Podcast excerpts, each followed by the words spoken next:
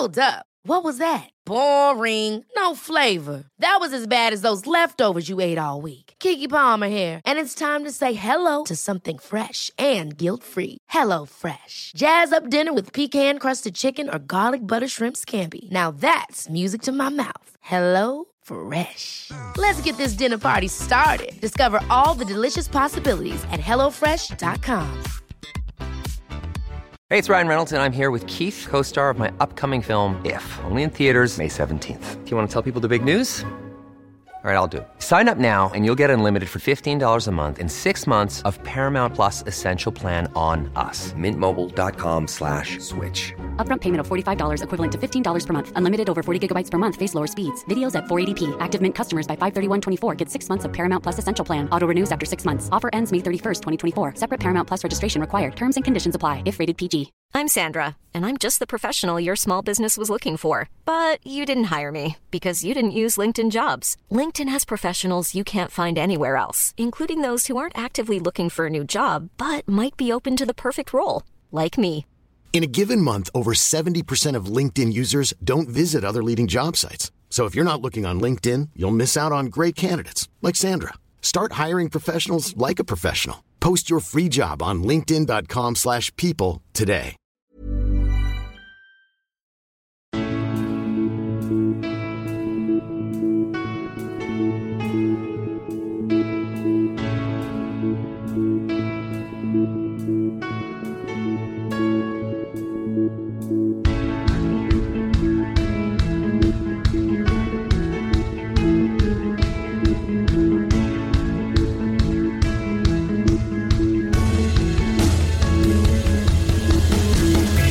Bienvenidos a Alineación Indebida. Hemos vuelto. Bueno, que en realidad volvimos el viernes por culpa de Messi, pero aquí empieza la nueva temporada de Alineación Indebida y sobre todo del fútbol y de la Premier League. Hoy hacemos previa de la temporada que se nos viene. ¿Ganará el City otra vez? ¿Recuperará el Liverpool el trono? ¿O lo hará el Manchester United? ¿O lo hará el Chelsea? Esperamos en todo caso que sea vibrante, emocionante y de nuevo con gente en las gradas, al igual que en el podcast donde esta temporada traemos muchas novedades en donde seremos más que nunca en la comunidad, el podcast por el que ya nos conocías pero ahora todavía mejor. Y para estrenar esta temporada, hoy me acompaña una alineación indebida de lujo, empezando por Gonzalo. Carol, ¿cómo estás Gonzalo? Hola Ander, ¿cómo va? ¿Todo bien? Todo bien, encantadísimo Gonzalo de estar hoy aquí contigo y con nuestros otros dos invitados para hablar de la Premier. Sí, así es. Mira que estoy contento de volver. Tanto es así que ya estoy acá con un submarino y con una torta marmolada esperando ya para disfrutar de, de este podcast que vamos a grabar hoy. Y bueno, también con fichaje del Chelsea bajo el brazo, así que todos, todas son buenas noticias por ahora. Y también tenemos, también tenemos hoy aquí a nuestro sevillano favorito, Joaquín Piñero. ¿Cómo estás, Joaquín? ¿Qué pasa, Ander, mi arma? Pues la verdad que sigo todavía en shock porque, bueno, lo de Messi me dejó impactado Ujú. y, y por ayer haber visto tres expulsiones en un partido amistoso. Pero bueno, ya empezamos con lo nuestro. Mm, Ya, fíjate, fíjate cómo ha sido esto de largo, que os he echado hasta de menos. Increíble. ¿eh? Des- Después bueno, de, de estar hablando todos los días durante la Eurocopa prácticamente. Después de hablar contigo más que con mi madre, eh, hemos estado mucho tiempo sin hablar. Sí. Y bueno, ya se viene la Premier y, y ya lo vamos a abordar.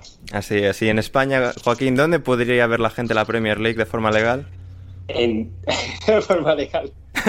En DAZ, The Zone.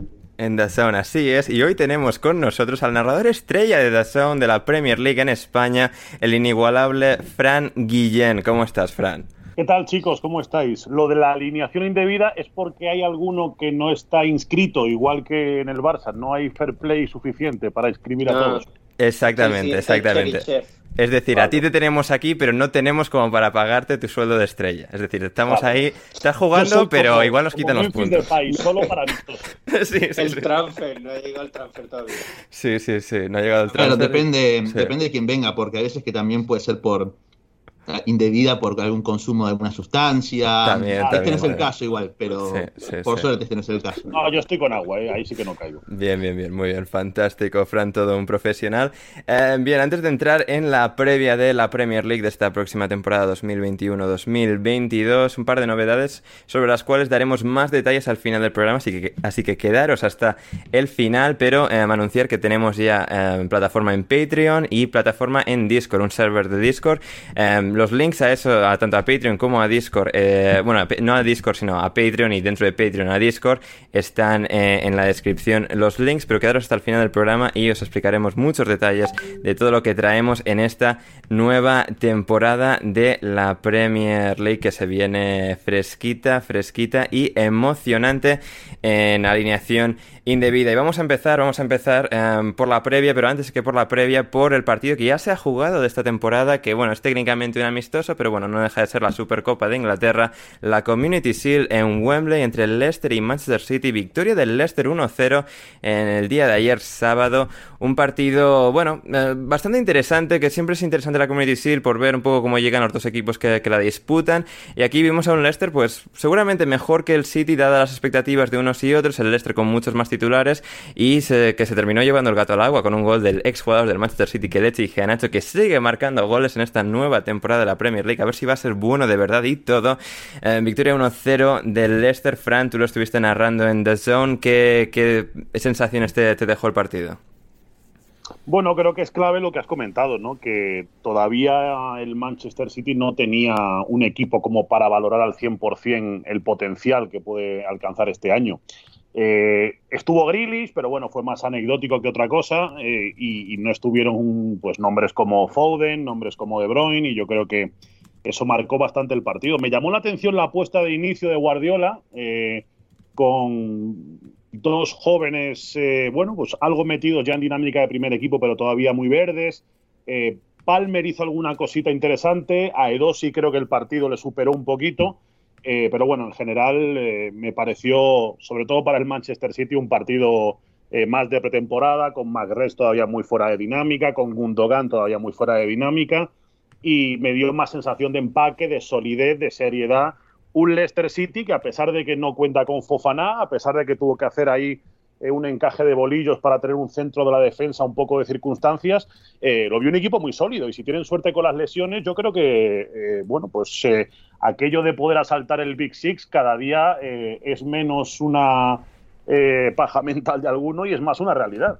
Sí, con, completamente. Em, Gonzalo, y es algo que me llamó la atención, ¿no? Porque después de que el Leicester se llevase semejante jarro de agua fría al final de la temporada pasada, porque quieras que no, pese a la buena temporada que fue, se quedaron a las puertas en la última jornada y eso en un vestuario pues al final sienta como un puñetazo en, el estómago, el hecho de que no hayan perdido prácticamente a nadie, Fofana por lesión, desgraciadamente en este, en este verano, eh, pero aún así, pues como lo dicho, dieron muy buena imagen ante el City, resistieron muy bien, consiguieron ese penalti, ese gol y una victoria y otro trofeo más para lo que está siendo pues una época muy, muy interesante y bastante exitosa, ¿no? Para un Leicester que ganó la liga en, en 2016, pero que ahora se está asentando como una amenaza al top 4 y aún así, a pesar de las dos decepciones de los dos últimos años, se mantiene y se, y se reafirma en ese, en ese escalafón.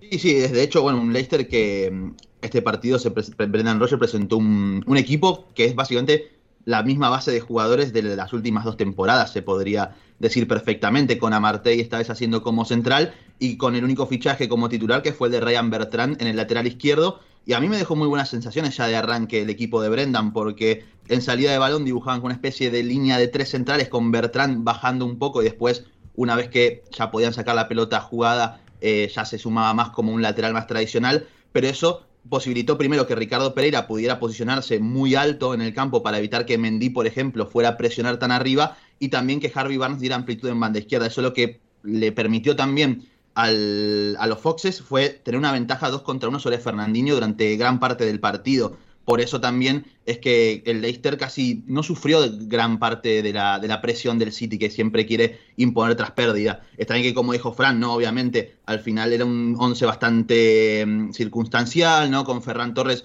jugando como 9, no como falso 9, sino como un delantero centro con muy poca movilidad. A mí también me dejó bastante frío el partido del, del internacional español, que no, se, no supo ser apoyo para sus compañeros, no, nunca se ofreció tampoco algún que otro tipo de, de movilidad entre líneas para recibir. Y bien es cierto también que el Leicester cargaba mucho en defensa la, zona central para que el City no pudiera circular por, por, ese sector, ¿no? Forzando siempre a que los ataques, a que los ataques del conjunto de Guardiola se produjeran por las bandas, donde ahí obviamente pierde un poco de poderío, más sobre todo si estaba Samuel Edosi, que a mí me dejó algún que otro detalle que me pareció interesante, sobre todo con balón, pero que al final tampoco supo marcar grandísimas diferencias y bueno, se terminó, eh, terminó siendo reemplazado con una aparente lesión también.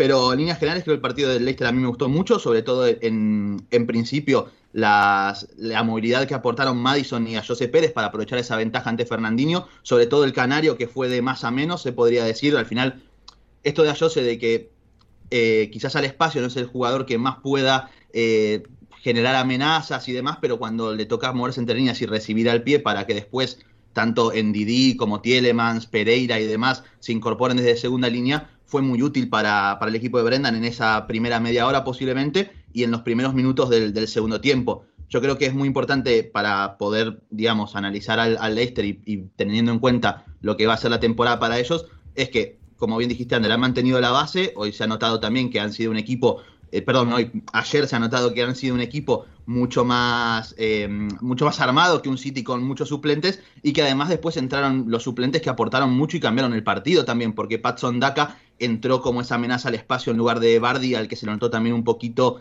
más, más lento de lo normal. Soumaré me gustó también cuando entró por Tillemans para darle una mano a Ndidi en la contención y bueno, y Gianacho que al final termina siendo el jugador decisivo con el robo a Nathan Ake, forzar el penal y convertirlo para que el Leicester pueda obtener un segundo título en tres meses, que la verdad que para lo que es un equipo que, como bien dijiste, viene con el baldazo de agua fría en, las últimas temporadas de quedarse a las puertas de Champions, eh, sin duda alguna es una inyección de, moral, se podría decir, para lo que viene la temporada y empezar enchufadísimos.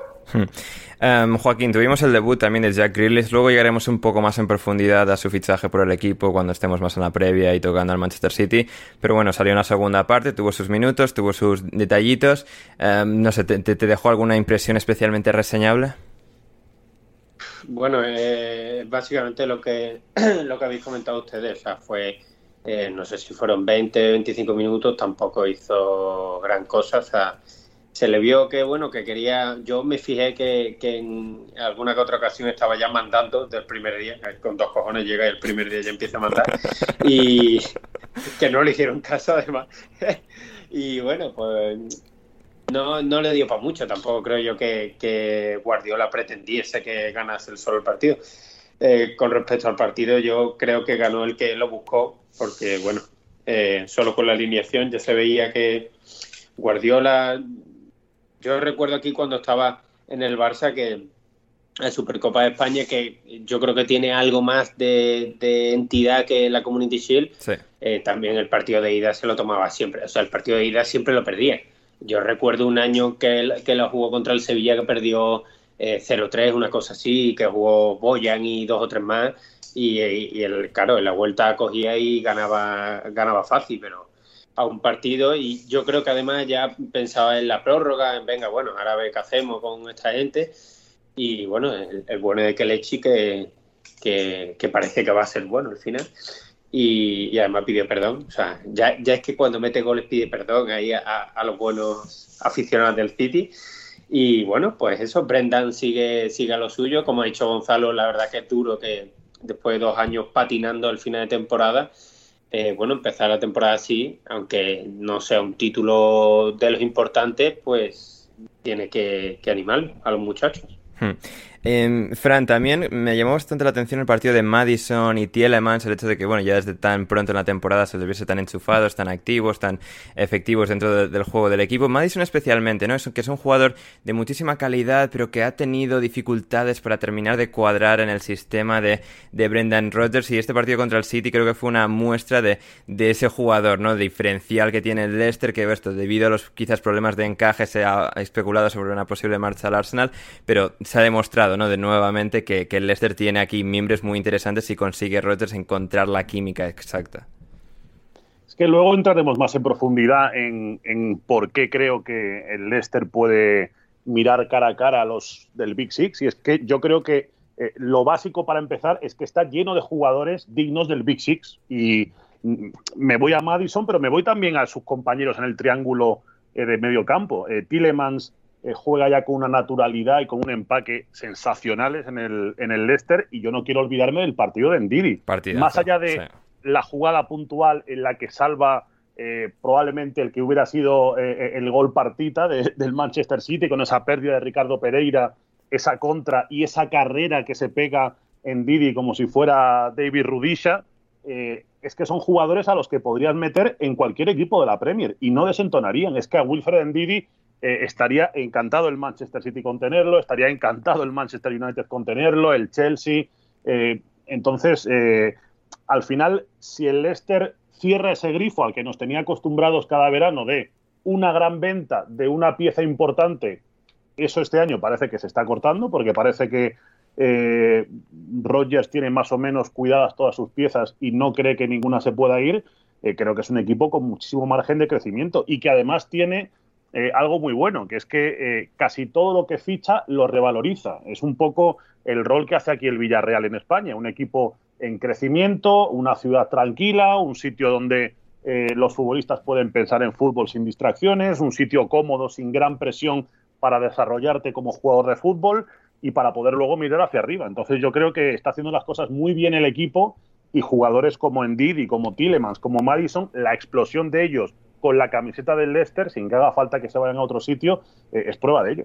Completamente. Un último detalle, Joaquín, del partido. Me llamó la atención el hecho de que estuviese patrocinado por McDonald's. O sea, McDonald's patrocinando cosas tan explícitamente en fútbol es como de hace 15 años mínimo. O sea, como que ya lo último que recuerdo así de McDonald's siendo un patrocinador así muy, muy, o sea, vistoso es como en el Mundial 2010 que sacaron los vasos del Mundial y tal, pero es como, no sé, me lleva como al Mundial de 2002, que ves a McDonald's por todas partes y aquí otra vez eh, están aquí de vuelta.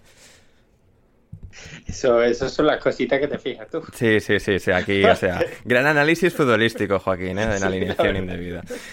Por eso eh, tenemos tantos oyentes, por estas tonterías, por, lo que nuestra gente nos quiere al final. ojalá tengas razón, Joaquín. Eh, muy, muy bien, nos vamos con la previa de la Premier League 2021-2022.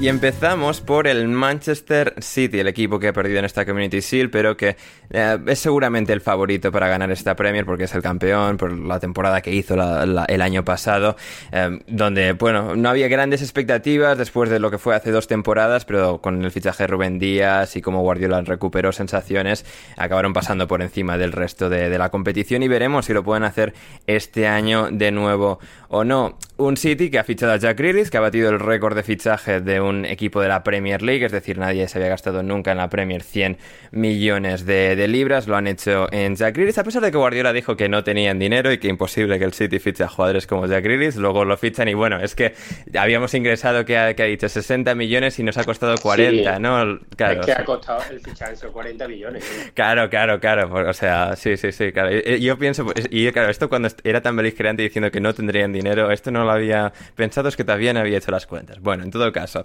más allá de, Guardiola... sí, sí, sí. Más allá de Guardiola y, sus y su bueno y, su, sus falacias en rueda de prensa, eh, el City tiene muy buena pinta, ¿no? Eh, puede posiblemente llegar todavía Harry Kane de aquí al final de mercado, pero con Jack Grealish y toda la base del año pasado se ha marchado Agüero, pero ya el año pasado demostraron no tener necesidad de tener a Agüero en el once titular, eh, ganaron la liga a pesar de ello, llegaron a la final de, Champions. Gonzalo, ¿por dónde eh, ves al Manchester City? ¿Cuáles crees que son las claves? ¿Qué esperas del equipo? ¿Cuáles pueden ser las evoluciones o las pequeñas dificultades que puedan encontrar? ¿Cuál, es tu visión general así picadita del City? Bueno, eh, hay que tener en cuenta siempre el contexto en el que estamos de una temporada en la que también venimos de muchos eh, futbolistas que han disputado competiciones eh, internacionales con sus selecciones, ¿no? Entonces, sobre todo para los equipos grandes, ya sea City, United o, los demás que vamos a estar repasando, también puede suponer un problema ante la quizás falta o quizás cansancio de los propios jugadores de que no han tenido gran cantidad de reposo después de también una temporada que viene a ser una de las más desgastantes de la historia, ¿no? Con todo el contexto de coronavirus, demás, calendarios cada vez más, más acotados. Va a ser muy importante en ese sentido que los equipos tengan plantillas largas y que tanto los titulares como los suplentes sean capaces de aportar. Creo que en este sentido los equipos que mm, al final parten con ventaja por ese lado, si hay que nombrar a uno de ellos, sin duda alguna es el Manchester City. Y más todavía, mencionabas que rompieron el récord de un fichaje de, un club inglés, no vas a hacer que, que, lo rompan por duplicado en caso de que llegue Harry Kane, que todavía eso se está por ver. Al margen de esto, en todo caso, creo que el City obviamente lo tenemos que poner como el rival a vencer, como el candidato, al final es el campeón defensor. Y lo de ayer, si bien no ha sido su partido más brillante, como lo hemos comentado, eh, así todo, plantan cara ante un equipo que presenta mayoría titulares y ellos con dos juveniles más otro más que entró desde el banco, que seguramente no cuenten con muchos minutos en la temporada, es lo más probable de todo, ¿no? Acá no, no estamos descubriendo demasiado. Por poner quizás alguna duda que pueda llegar a dejar el City de cara a la temporada que viene, quizás sea la gestión del, del mediocampo, ¿no? Incluso eh, ver la posición de De Bruyne. Nos preguntaban si, por ejemplo, si va a seguir Guardiola, en unas preguntas en Twitter, nos preguntaban si Guardiola va a seguir utilizando a Gundogan como eh, su ocho llegador o una Sí, nos lo preguntaba Rodrigo de Cebar Barrosa, sí. Así es. Y la verdad es que yo no creo, ¿no? Porque al final el fichaje de Jack Grealish apunta a eso, a, ser quizás eh, una especie de, de, interior con llegada o partiendo también desde el extremo. Eh, al final Guardiola tiene un abanico muy grande de opciones y una de las dudas es el mediocampo por la gestión entre Fernandinho y Rodri, que quizás son los eslabones débiles del equipo al fin de cuentas, y también, bueno, la posición de Grealish, ¿no? Porque hay una gran diferencia entre ser el jugador sistema de Aston Villa, en el cual todas las pelotas pasan por alrededor tuyo, amasás muchísima pelota en relación a tus compañeros, todos los ataques pasan por vos, a ser parte de un sistema de Guardiola en el que tienes que cumplir un rol definido, en el que o te puede poner como extremo fijado a banda sin moverte de ahí, como quizás te puede dar la libertad para jugar por dentro o incluso como interior. Todas estas son algunas dudas, pero al fin y al cabo no son grandes dudas negativas, por lo tanto, eh, uno espera que el City esté ahí arriba peleando por, por, todos los títulos. Hay que ver ahora con el, super equipo que armó el PSG si el City es candidato para ganar la Champions, pero sin duda estará ahí. Hmm. Uh, Fran, después de que de alguna forma el City en su, en su defensa del título hace dos temporadas y luego el Liverpool la pasada lo mismo, de alguna forma no cumpliesen con, esa, con esas expectativas de alguna forma estratosféricas de revalidar el título, ¿ves alguna forma de que el City encuentre demasiadas dificultades, se quede un poco por el camino, involucione en algún aspecto o, o puede mantener el ritmo impuesto por ellos mismos la, eh, la pasada campaña?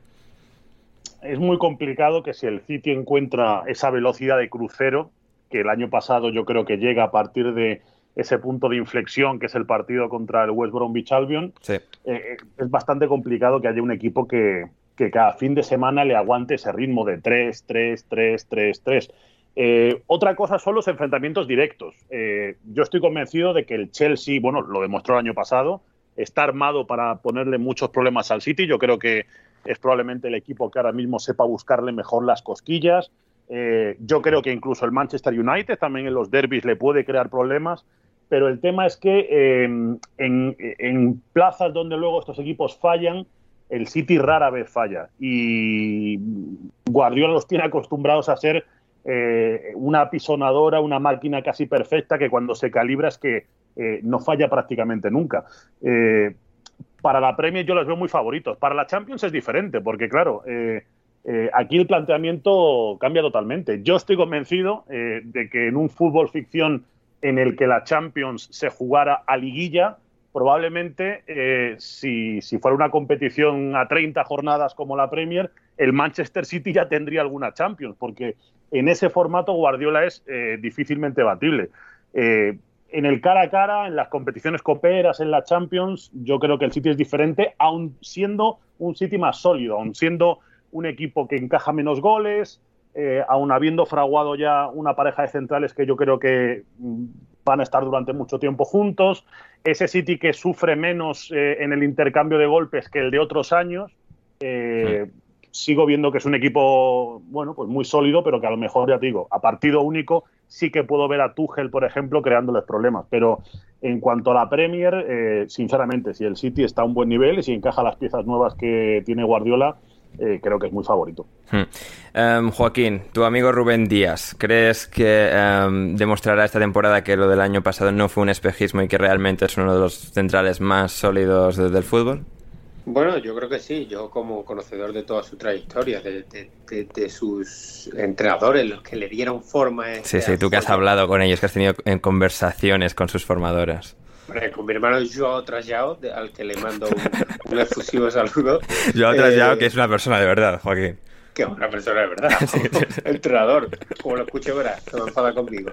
Eh, un saludo, de verdad. ¿eh? Yo, bueno, Rubén Díaz yo creo que, va a volver a ser clave y bueno, espero que, no tenga un bajón, probablemente un cierto bajón sí tendrá, porque es verdad que la temporada suya del año pasado fue espectacular, también habrá que ver, que eso puede que sea una de las incógnitas, quién es el, el, central que lo acompaña, porque el año pasado vimos un magnífico Stones eh, el y Laporte que no estaba, Eric García que ni se lo esperaba, a que, que bueno hizo lo que pudo. El año anterior fue Laporte el que lo hizo muy bien. Y bueno, tiene esa facilidad de, poner, de tener tres centrales que tienen tres centrales que acompañan a Rubén Díaz que pueden tener un nivel muy alto. Otra cosa es eh, el momento y demás. Yo, una de las pegas que le pondría, bueno, una de las pegas no, algo que me sorprendió de la rueda de prensa de Guardiola en la previa, eh, fue que comentó que tenían tres o cuatro jugadores que probablemente de ahí saquen el dinero para Kane, que a lo mejor Kane le cuesta al final 15 millones, que los 85 que sacarán en venta, eh, una devolución que le han hecho al jeque y eso, pues serán 10 millones lo de Kane. Y, los tres o cuatro jugadores que comentó que se podían ir, eh, uno dijo claro que es Bernardo, que ya te digo yo, que lo podrá disfrutar Rafa Pastrana si no se tuerce mucho la cosa. Pero en el Atlético de Madrid. eso, eso parece. Se parece. Y los otros, no sé yo quiénes pueden ser, pero eso puede ser un cierto problema. Hmm. Y para cerrar con el City, Gonzalo, antes has tocado brevemente lo de Grealish y su encaje en todo el entramado. Nos preguntaba directamente Diego Graves en, Twitter. ¿Lucirá Grealish en el City eh, o su potencial se licuará entre tantas estrellas y será un caso similar al de Marés, que no destaca tanto como en el Leicester? Bueno, eh, primero no estoy muy de acuerdo en lo de Marés, sinceramente. Bueno, pero es eh, decir, en virtud de que no es tan, tan dominador respecto a sus compañeros, es decir, no, no es equivalente. Sí, no, no, entiendo aparte de que al final Maré juega con otra libertad también en el Leicester que, en el City no la ha tenido, también es cierto, pero así todo, por ejemplo, venimos de una temporada en la que a mí Marés me ha parecido uno de los tres mejores jugadores del, City sin ninguna duda, sobre todo en el tramo final de temporada. Eh, al margen de eso, y es periodo de adaptación al final a un equipo con una estructura completamente diferente, ¿no? Precisamente le ha pasado al propio Marés, que quizás en su primera temporada no ha brillado ni ha jugado demasiado le pasó al propio Bernardo Silva, por ejemplo, que hizo una, primera temporada un poco testimonial, después eh, se hizo una temporada maravillosa en su segundo año con el club. Entonces, todo vendrá a partir del periodo de adaptación. No tiene la ventaja Grish, por ejemplo, de que ayer ya estuvo disponible y pudo disputar sus primeros minutos y al final tiene personalidad, ¿no? Si Grish tiene, si algo le sobra a él es personalidad para poder eh, imponerse ante cualquier contexto, ante cualquier escenario y poder destacar. No es un jugador que eh, se va a dejar devorar por la presión, por la crítica, no aparenta por lo menos eso, no lo ha aparentado nunca en Aston Villa, ni en Inglaterra tampoco en la Eurocopa cuando le ha tocado entrar a cambiar los partidos, y dudo mucho que le pase él. Yo creo que en ese sentido parte con, esa ventaja, ¿no? De que mm, al margen de todo, al final es un, es un excelente jugador, ¿no? No descubrimos nada con esto y por lo general yo creo que tiene la calidad necesaria y suficiente como para poder imponerse incluso en una estructura en la cual se lo vea un poquito más limitado. Puede que no brille tanto como el Aston Villa, puede ser, pero así todo creo que va a terminar siendo determinante sin lugar a dudas. Otro jugador de una enorme personalidad es el nuevo fichaje del Manchester United y ese es Jadon Sancho. Fran, antes mencionabas al United que llega esta temporada con el fichaje de Sancho y el fichaje de, de sobre todo. También Tom Heaton, pero bueno, Tom Heaton no creemos que vaya a tener un papel excesivamente protagonista en esta temporada. Un United que viene en lento crecimiento, con baches por el camino, con dudas todavía de si Solskjaer está preparado para competir al más alto nivel con los mejores entrenadores del mundo, pero que ha demostrado esa progresión, que ha añadido dos piezas valiosísimas en este mercado de fichajes, como mencionaba Sancho y Barán. ¿Hasta dónde crees que puede llegar el Manchester United en esta temporada? Yo sigo pensando que me cuesta ver a Solskjaer a la altura táctica de Guardiola, de Tuchel y compañía, pero es verdad que los fichajes que este año le han hecho para mí han sido eh, perfectos, en dos posiciones además que, el equipo los va a agradecer mucho, porque al lado de Maguire hacía falta eh, alguien de peso, yo creo que a nadie le terminado de convencer eh, ningún remiendo, ni Lindelof, ni Bailly, siempre eh, se quedaba un poco coja la pareja de centrales del United ahí y yo creo que ahora ese Maguire Barán va a ser inamovible, lo va a recitar la gente de memoria y yo creo que lesiones mediante va a ser una pareja para mucho tiempo también. Y me gusta mucho, eh, bueno, pues que hayan repatriado allí Don Sancho, además con ese morbo de que ha vuelto a la parte opuesta de Manchester en la que se formó. veremos a ver en este efecto dominó de roles en el vestuario cómo le sienta esto a gente como Marcial, como Rashford, como Greenwood sobre todo, eh, que van a perder importancia con respecto a alguien que yo creo que tiene que ser fijo. Probablemente en el futuro eh, el United tenga que afrontar eh, el otro gran fichaje definitivo que sea un 9, porque yo creo que para el corto plazo con Edinson Cavani, por ejemplo, tienen bueno, pues bien ocupado ese puesto, pero yo creo que eh, si quieren de verdad de aquí a unos años pelear cara a cara con el City por la Premier, van a necesitar reforzarse ahí, pero eh, a mí me parece interesante lo que dice Sander, el factor Solskjaer. No sé si es que tenemos eh, muy fresco mm, el Solskjaer de Cardiff, no sé si es que todavía nos falta algo realmente grande en este United para que le tomemos en serio, pero a mí ahí este proyecto que cada vez crece más en el césped se me queda un poco cojo en el banquillo. Hmm, sí, esa es, la sensación que sigue dando. Y ese es un poco eh, ese dilema que si es suficientemente bueno, no es lo suficientemente bueno. Hay días que demuestra que sí, días que demuestra que no. Veremos con estos fichajes. Eh, Gonzalo, donde quizás todavía tienen una pequeña laguna más allá de, bueno, del puesto delantero centro que comentaba Ferran y yo estoy de acuerdo que con Cavani para esta próxima temporada al menos están bien cubiertos. Es el puesto de mediocentro defensivo porque Solskjaer ha dicho que quieren jugar este año 4-4-3, eh, dar más oportunidades a Van de Beek, a, Pogba, a Bruno Fernández. 4-4-3, Ander. Eso, 4-4, no, 4-4-3, 4-3-3, madre mía. Esto me pasó alguna vez, ¿verdad, Joaquín? O sea, soy alguien que quiere jugar... portero, ¿no? Sí, no, bueno, sí, sí. Bueno, no, con la alineación de vida, con 12. Claro, homenaje, claro. claro, homenaje. En esa posición de medio centro defensivo, yo pensaba que el fichaje de Clan Rice iba a ser casi seguro, en plan de 40 millones más Lingard y dadnos a Clan Rice eh, en el West Ham. Sin embargo, no han fichado a nadie y McTominay parece posicionarse como ese jugador referencia el centro del campo ¿Puede ser eso una laguna que de alguna forma no haga que no pueda brillar tanto Barán en, su llegada al United, Maguire no sea tan decisivo? Porque esa posición es bastante clave, ¿no? Y si quieres jugar con todos los jugadores de, ataque que tienes, con Van de Beek, con Pogba, con Bruno Fernández, todos los de arriba, esa posición de medio centro defensivo no tengo del todo claro que McTominay esté capacitado para absorberla a él por completo. Bueno, a mí McTominay particularmente es un jugador que me gusta bastante. Que Pero en esa posición, es decir, sin ser el box to box que, que aporta. claro.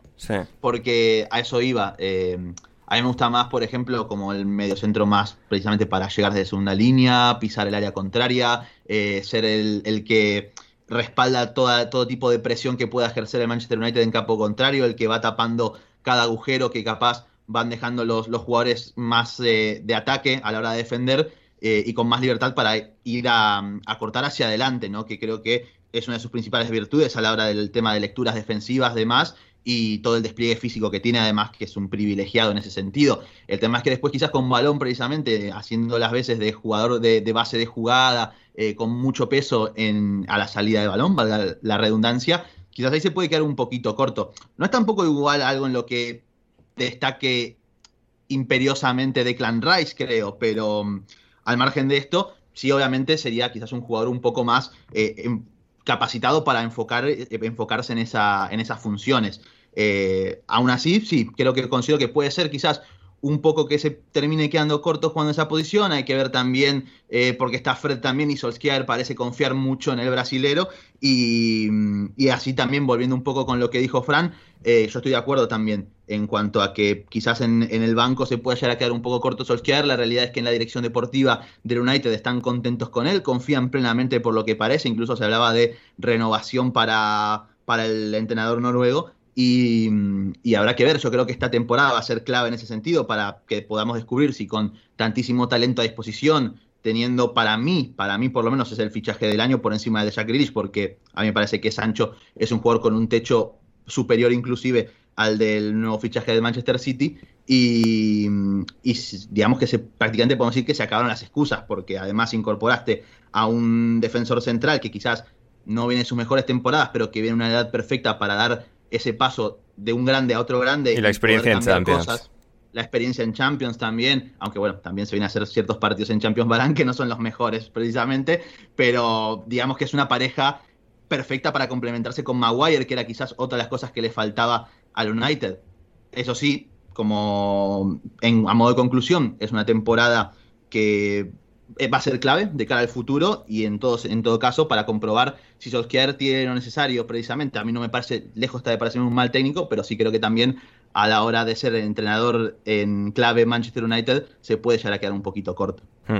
Aunque no en las precisas palabras, Gonzalo, la gente creo que estará contenta, nuestros oyentes, eh, en que hayas hecho alusión a, tu famoso eh, Sancho potencial balón de oro. Bueno, habrá que ver. Yo sé que soy bastante pesado con Shadon Sancho. No, no, bueno, Gonzalo, todos tenemos que ser pesados con algo. O sea, y ser pesado con Sancho creo, creo, que, creo que es una buena causa. Y Joaquín, antes de pasar con el siguiente equipo en el Manchester United, la portería, ¿no? Con el 4 con el 4-4-3 en el que sigo insistiendo em, en, decir Joaquín una y otra vez. El 4-3. Sí, sin el portero, en este caso. Em, en el United están De Gea, Henderson. Parece que Henderson va a continuar de titular después de la lesión que sufrió De Gea a mediados de la temporada pasada, Henderson tomó la titularidad en Premier, De Gea la mantuvo en Europa. Bueno, sigue, sigue esa tanda de penaltis prosiguiendo con el Villarreal. Um, en la, de Gea sigue sin parar ninguno. Em, no sé, ¿qué, perspectiva tienes de esa portería? No hemos tocado un poco el resto del, campo del equipo, en el 4-4-3, sino en este caso 4-3-3. Em, no sé, ¿qué, ¿qué, qué, ves ahí? ¿Crees que puede ser una debilidad, un punto fuerte? Bueno, pues yo creo que al final volvemos a lo que ha comentado Frank antes de la jerarquía, igual que eh, Rashford, eh, Bruno Fernández no lo creo porque ya tiene mucha jerarquía, pero el resto van a tener que acoplarse. De la portería no tengo muy claro quién. O sea, sí entiendo que Henderson será el titular, porque bueno, terminó eh, terminó siendo titular y al final creo que la apuesta de futuro. Creo que no hay eh, demás. A día de hoy que diría que él, no hay demasiada diferencia entre De Gea y Henderson y bueno, puede ser ya eso, la, la, apuesta de futuro. Lo que no entiendo mucho, eh, entiendo eso, que, será Henderson, eh, rotarán como, como, como ya hicieron el año pasado. Lo que no entiendo es el fichaje de Heaton, que, hombre, como tercer portero, eh, siempre tendría que haber un, el, Scott Carson de turno eh, y el, United tenía el Lee Grant, pues bueno, cara tuviera a tener a Tonjito me parece un poco demasiado, ¿no? Pero, pero bueno, yo entiendo que será Dee Henderson el, titular. ojalá Heaton titular, ¿eh? O sea, sería es una cosa increíblemente espectacular, Sí, sí, sí, absolutamente. Absolutamente. Muy bien, y con esto pasamos al siguiente equipo que quedó tercero la temporada pasada, el Liverpool, que yo estaba pensando, haciendo la, preparando el programa, el Liverpool quedó cuarto, no, quedó tercero, al final adelantó al Chelsea, el campeón de 2020, el Liverpool. Es, es, complicado el análisis del Liverpool, ¿no? Porque el año pasado pues, fue un año que empezó tan bien, que se descalabró de forma tan calamitosa y monumental, que se acabó recuperando, que con un gol de Allison acaban llegando a los puestos Champions. Fran, ¿por dónde crees que puede salir el Liverpool este año? Al final es una plantilla que no se ha renovado mucho tampoco este año, sí que ha llegado con AT, vuelve Van Dijk, que bueno, que se espera que vuelva un poco a su mismo nivel de siempre o más o, más o menos cerca. ¿Qué, qué crees que puede hacer el Liverpool este año?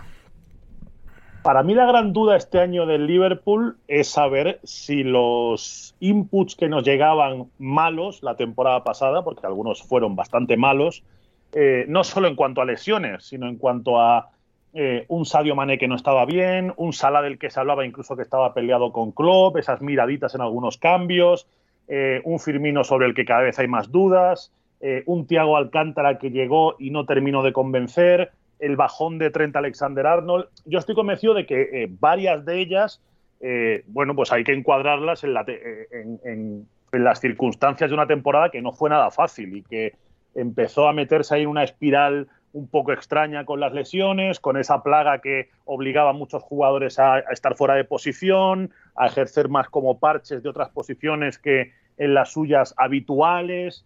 Y yo creo que eso enrareció evidentemente mucho eh, bueno, pues el ambiente, el verse tan abajo en la clasificación.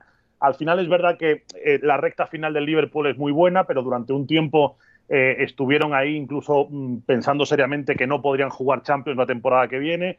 Y yo creo que todo eso propició un año muy delicado. Entonces se empezó a hablar de fin de ciclo, pero claro, uno no sabía si era un fin de ciclo que se circunscribía un poco a esas circunstancias, a tener, oye, eh, una temporada complicada en la que todo parece que se amplifica mucho más, pero oye, hemos salvado el match ball, nos hemos metido en Champions, vamos a intentar hacer borrón y cuenta nueva, e igual esta temporada todo es diferente. Si el Liverpool empieza a tener buena suerte con las lesiones, no sé si es buen día para decir esto, porque eh, Andy Robertson en el amistoso contra el Athletic Club de Bilbao parece que se ha fastidiado el tobillo, no sé eh, con cuánta gravedad, pero no empieza bien en, cualquier caso el Liverpool en ese, en ese tema. Eh, bueno, pues ya digo, la duda es, saber si, si todas esas malas sensaciones que nos llegaban venían un poco eh, propiciadas por todo lo malo que pasó el año pasado en Anfield, o si realmente eh, igual esta temporada es la última temporada de varias piezas claves en ese Liverpool que ha sido campeón de Champions, que ha sido campeón de Premier y que a lo mejor ahora, no en el banquillo obviamente, pero sí en el césped, necesita algo de renovación. Hmm, sí, eso, va a ser la, gran incógnita y es algo que hace esta próxima temporada del Liverpool algo, algo fascinante, porque es una grandísima generación que ha ganado esos dos grandes títulos que tanto ansiaba el Liverpool, que sigue un poco dentro de la ventana de, su pico de forma, es decir, todavía tienen la capacidad como para hacer algo grande esta temporada, pero sí que después de todo lo visto el año pasado no se sabe exactamente por dónde pueden salir. Y a donde sí van a salir, Joaquín, en enero son hacia, hacia África, son Sadio Mané y Mohamed Salah que van a tener que jugar la Copa África de, Naciones. Eh, esto es algo que, bueno, no se suele tener muy en cuenta porque es algo como que llega un poco, te das cuenta una vez llega, pero bueno, perder a dos de sus estrellas durante un mes en medio de la temporada puede ser algo que presente dificultades mayores todavía más, todavía más a un Liverpool que, bueno, tiene a Diego Jota, tiene a Firmino, pero que puede resentirse ahí de nuevo el no tener a todo su equipo rodando desde desde el primer mes hasta el último. Hombre, evidentemente es importante, además eh, teniendo en cuenta que ambos probablemente lleguen lejos en la Copa África, o sea que va a ser un mes, entiendo que no se irán justo antes del primer partido, tendrán que tener una preparación y demás, y eh, no sé si llegarán a irse antes del Boxing Day y demás, imagino que no, pero bueno, eh, llegar con todo el cansancio de, esos partidos tan intensos como ya sabemos, irse a África, que no es un viaje fácil, con algún problema que habrá, algún cambio de sede de la Copa África, seguro que siempre hay. Eh, venir, jugar, imagínate que llegue una final Egipto-Senegal, que no parece ninguna locura, eh, llegar, volver, ahora a las Champions, o sea, puede ser un cansancio eh, demasiado importante para dos jugadores tan vitales para, para, para el Liverpool. Está claro que, Diego Jota ya demostró el año pasado que puede ser un gran reemplazo, pero también demostró Firmino que cuando no está, no está.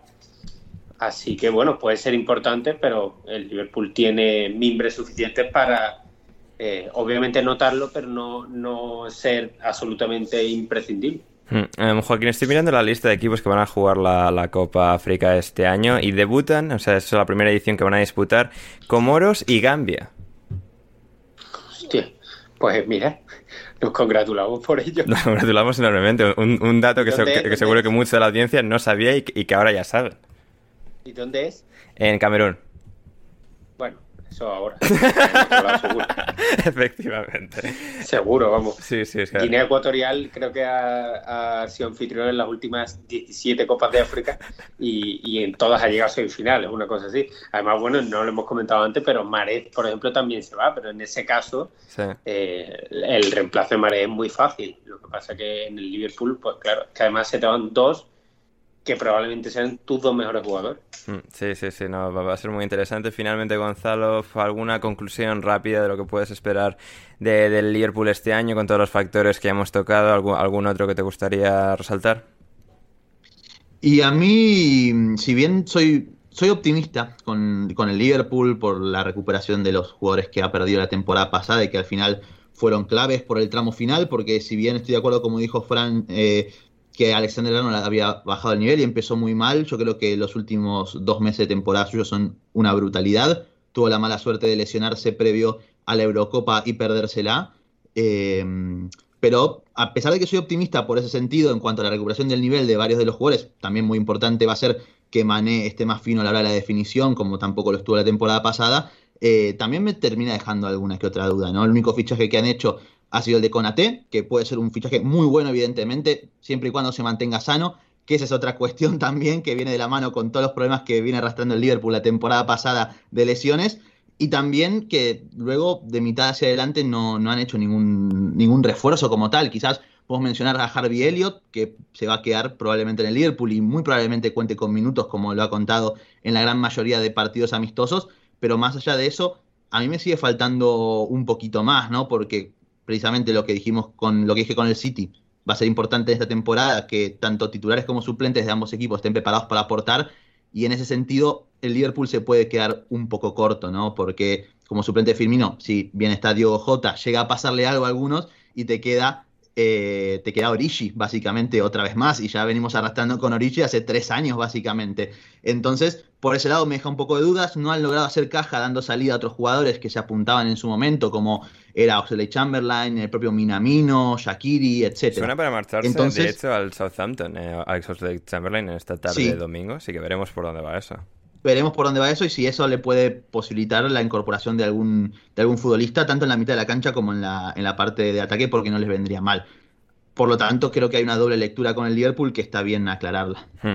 Y aclarar también eh, otro, al otro candidato a la Premier League, Gonzalo, eh, Manchester City, Manchester United, Liverpool, mm, el actual campeón de Europa, el actual campeón de la Champions League, el Chelsea. Que bueno, que iba a estar ahí, pero es que con Romelu Lukaku es que va a estar ahí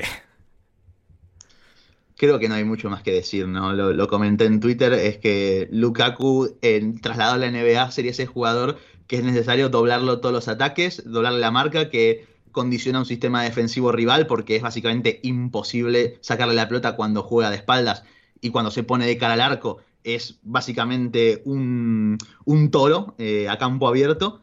Entonces, es suma al Chelsea básicamente lo que le estaba faltando la temporada pasada, ¿no? Que era un jugador capaz de marcar diferencias en todos los sentidos y en cualquier tipo de contextos, también desde la pegada en el área rival. Para colmo encima, si todo parece apuntar que ahora, una vez cerrado el fichaje de Lukaku, van a ir por el de Jules Koundé, eh, creo que el Chelsea mejora con dos fichajes, eh, apenas dos fichajes, mejora lo que ya era un equipo, el de Tuchel, que funcionaba como un relojito que a nivel sistemático se le veían muy pocas grietas, se refuerza con dos jugadores que con potencial top para, que podrían ser considerados top en estos momentos a nivel mundial, pero con potencial de top dentro del propio esquema de Tuchel por las características de ambos. Poco más hay que decir de esto. Nuevamente, en cuanto a recambio y renombre y cantidad de talento que va a disponer el equipo en el banco, más algún que otro juvenil al que Tuchel ya le estuvo dando rodaje.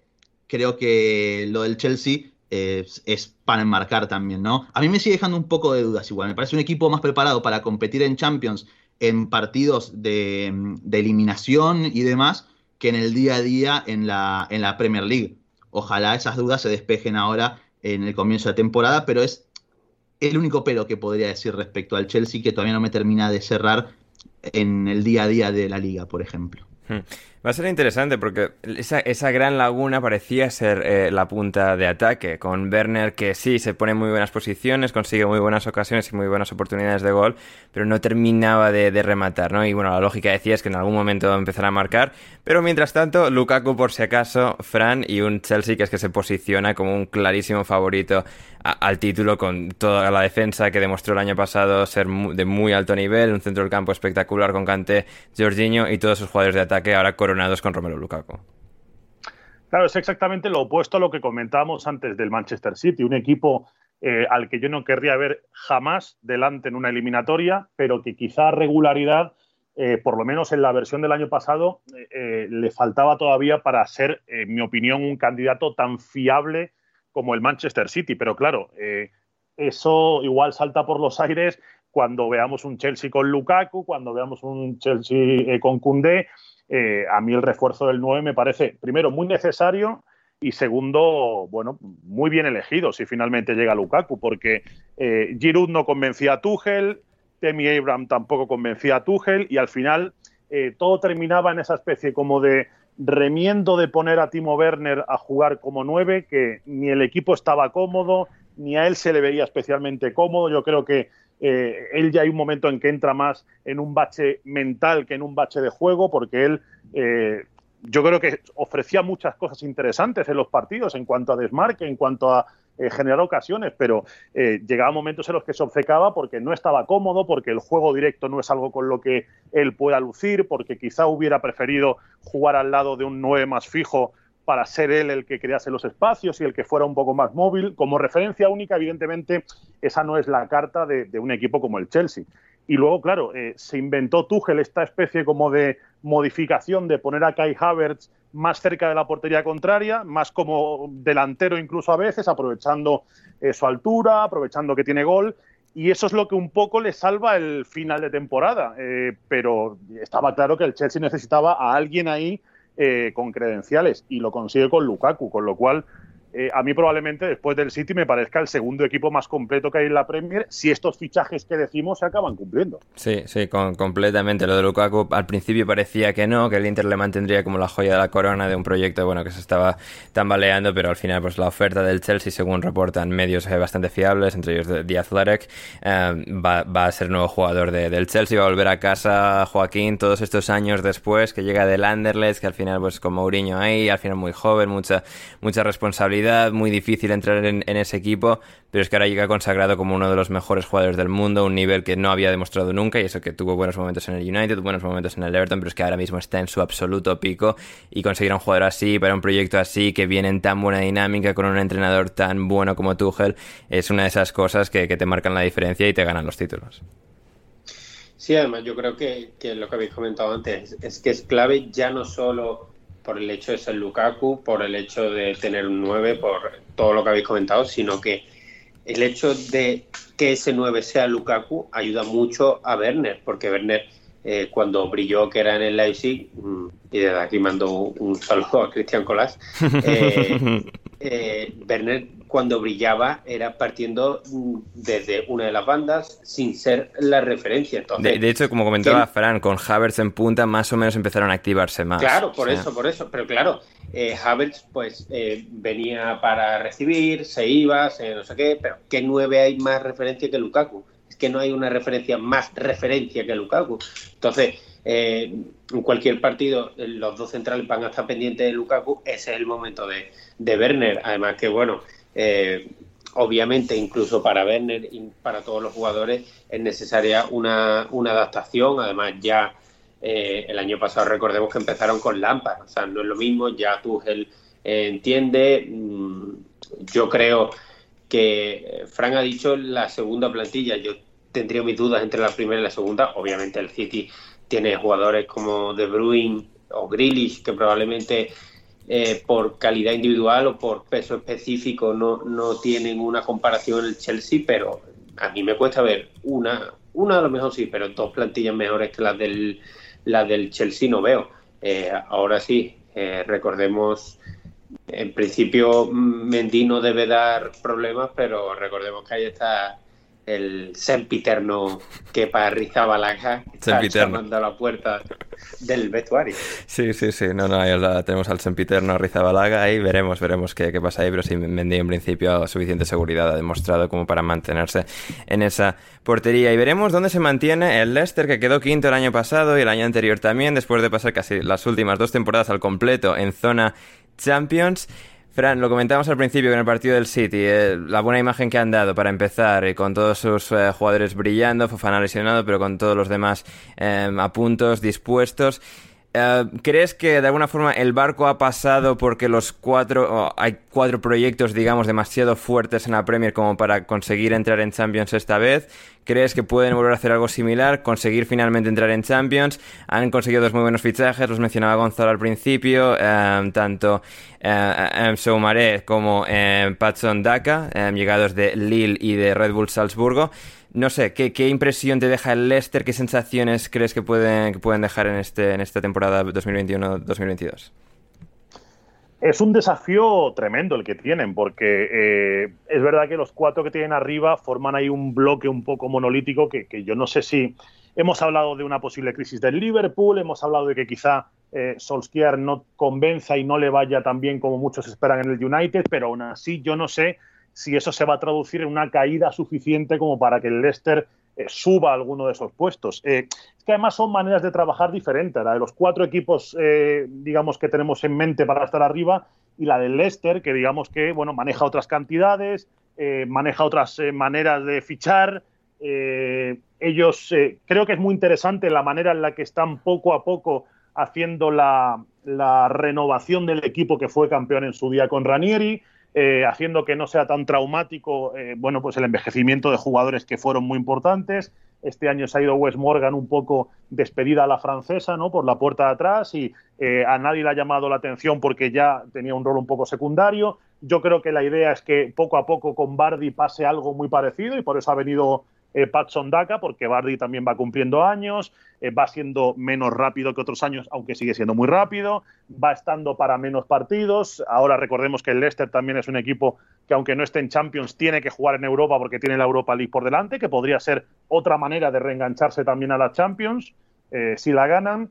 Creo que con Schmeichel también en breve pasará algo parecido, igual que el fichaje de este año de Daka, creo que mm, apunta mucho, mira mucho a bueno, pues la decadencia de Bardi, creo que en breve tendrá el Leicester que plantearse quién va a coger el testigo de alguien como Casper Michael, que ya tiene 34 para 35, que es capitán del equipo, que es muy importante, pero eso se le está dando muy bien al Leicester, la verdad. Papeletas de jugadores eh, que o se le han ido haciendo mayores o directamente se le han ido porque alguien ha pagado dinero por ellos, normalmente eh, no se han notado esas ausencias. Y yo creo que, eh, bueno, pues esa manera un poco diferente, un poco diésel de trabajar, Aquí no hay grandes cantidades, aquí no se pisa tanto el acelerador como en otros equipos, sino que se hacen las cosas bien, se trabaja con calma y al final los resultados con esa paciencia y con esa confianza en la dirección deportiva y en el cuerpo técnico llegan, porque Brendan Rodgers es un buen jugador, porque los eh, futbolistas rinden bien con él, están contentos en Leicester.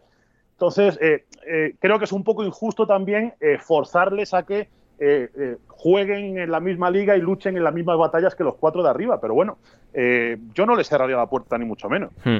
Además, Joaquín han fichado a un campeón de la Champions League, en Ryan Bertrand, que es de estos fichajes que no ves muy a menudo, porque bueno, un jugador de 32 años que llega de un equipo de, de la misma liga, de un nivel no muy, muy dispar, como es el Southampton, y que al final estos fichajes que bueno, que no tienen como mucha brillan, que no brillan mucho, pero que acaban siendo bastante importantes. Hay un jugador como Bertrand, de su experiencia, de sus cualidades defensivas, incluso con 32 años, creo que ha sido un acierto bastante, bastante sutil, pero creo, creo que puede ser importante por parte del de Leicester. Sí, es lo que tú, lo que tú has comentado perfectamente. Eh, recordemos que Ryan Bertrand eh, fue titular, si no me equivoco, en una final de Champions. Correcto, de extremo izquierda, ¿eh? Tremenda aquella. Y bueno, eh, aparte de eso, yo creo que es un futbolista bastante fiable. Está claro que, que lo que habéis comentado antes del cambio generacional, pues se lo carga un poco Bertrand, pero eh, le ha costado un poco suplir a, Chilwell cuando desde que se fue al Chelsea.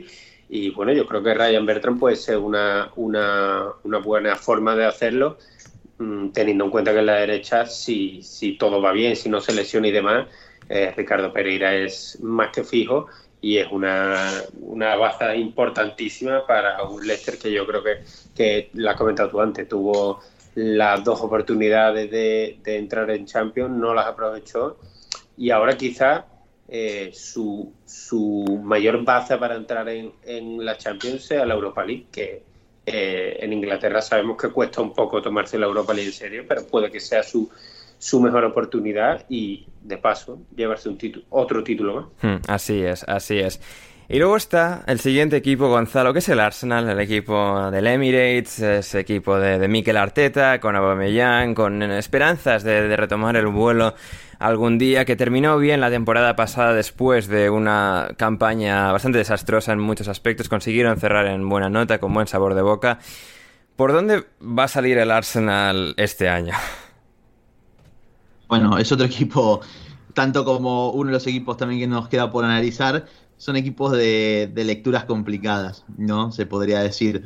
porque mm, si bien, precisamente como bien marcaste, vienen de hacer un cierre de temporada muy bueno, muy positivo en líneas generales, no solo a nivel sistemático y de lo que Guardiola, de Guardiola, perdón, Arteta eh, quiere de su equipo, sino también con los niveles individuales de ciertos jugadores que levantaron eh, en ese tramo final, sobre todo el de Nicolás Pepe, que se espera sin duda alguna que esta temporada, si no es de esta temporada, básicamente es la última temporada que se lo va a esperar, muy probablemente, y que ha reforzado la, quizás una, la zona más débil del campo, ¿no? Como lo podría ser eh, la, la, saga central con el, con el fichaje de Ben White, que para mí cambia muchas cosas para bien, para el equipo. Le un buen defensa en el Arsenal, ¿eh? Gonzalo, lo nunca ha visto. Un muy buen defensor, sí, buen defensor, defendiendo muy bien el área para sacar la pelota jugada, que en teoría, a ver, ya sabemos cómo es el Arsenal, ¿no? Que se devora todo, pero que no tiene una gran tendencia al error esto en el Arsenal se puede disparar, igual, no, no sería ninguna sorpresa tampoco, pero que también yo lo que espero es que del ex jugador del, Leeds y del, y del Brighton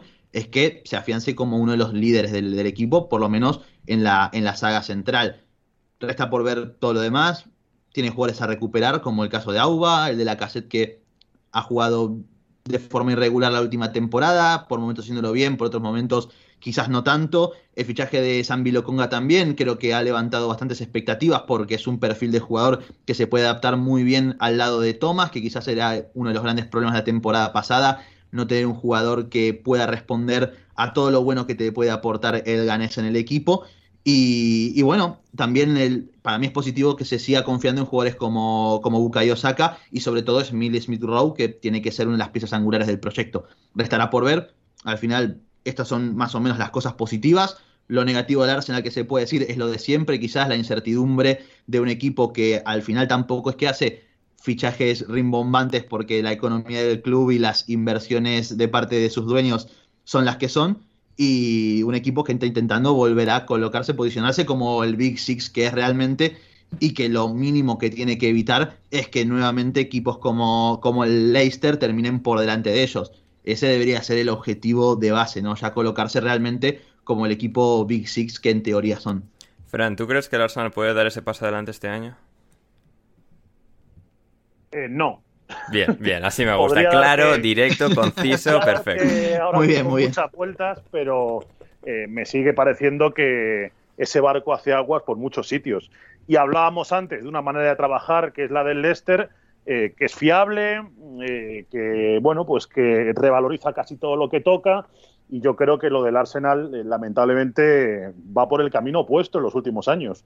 Ben White es un buen fichaje, a mí es un jugador que me gusta mucho, pero lo habéis comentado bien. No sé si en cuanto ponga un pie en el Emirates, esto empezará a cambiar su karma.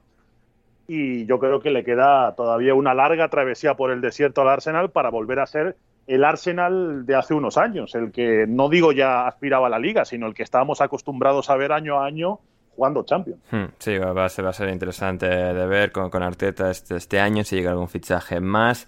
Y hablando de travesías por el desierto, porque quizás esté empezando una bastante larga, Joaquín, es el Tottenham Hotspur.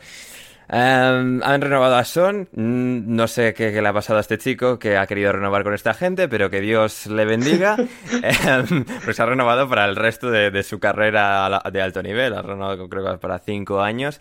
Kane, en cambio, bueno, sigue teniendo contrato para otros tres, si no me equivoco, pero em, la cosa está algo más complicada. Está la cosa muy convulsa con el bueno de Harry Kane. Que bueno, pues siempre se le había visto un chico muy bueno, muy tal, muy majo, saluda, ayuda a las ancianas a cruzar los pasos de cebra, pero que aquí, pues en lo que ya he visto que el Tottenham no, no le va a dar un proyecto ganador, ni que pueda competir remotamente como si hicieron en los mejores años de Mauricio Pochettino, pues ha querido, bueno, pues, a ver, él, dice que no, que no es que se negó a entrenar, es que tal, no sé cuál, qué tal. No sé, eh, Joaquín, ¿tú qué, qué, opinión tienes ahora mismo del Tottenham, de la situación de Kane, previsiones para este año? No sé. A mí el Tottenham me da miedo, la verdad. O sea, no me da miedo porque, bueno, me da un poco igual, pero...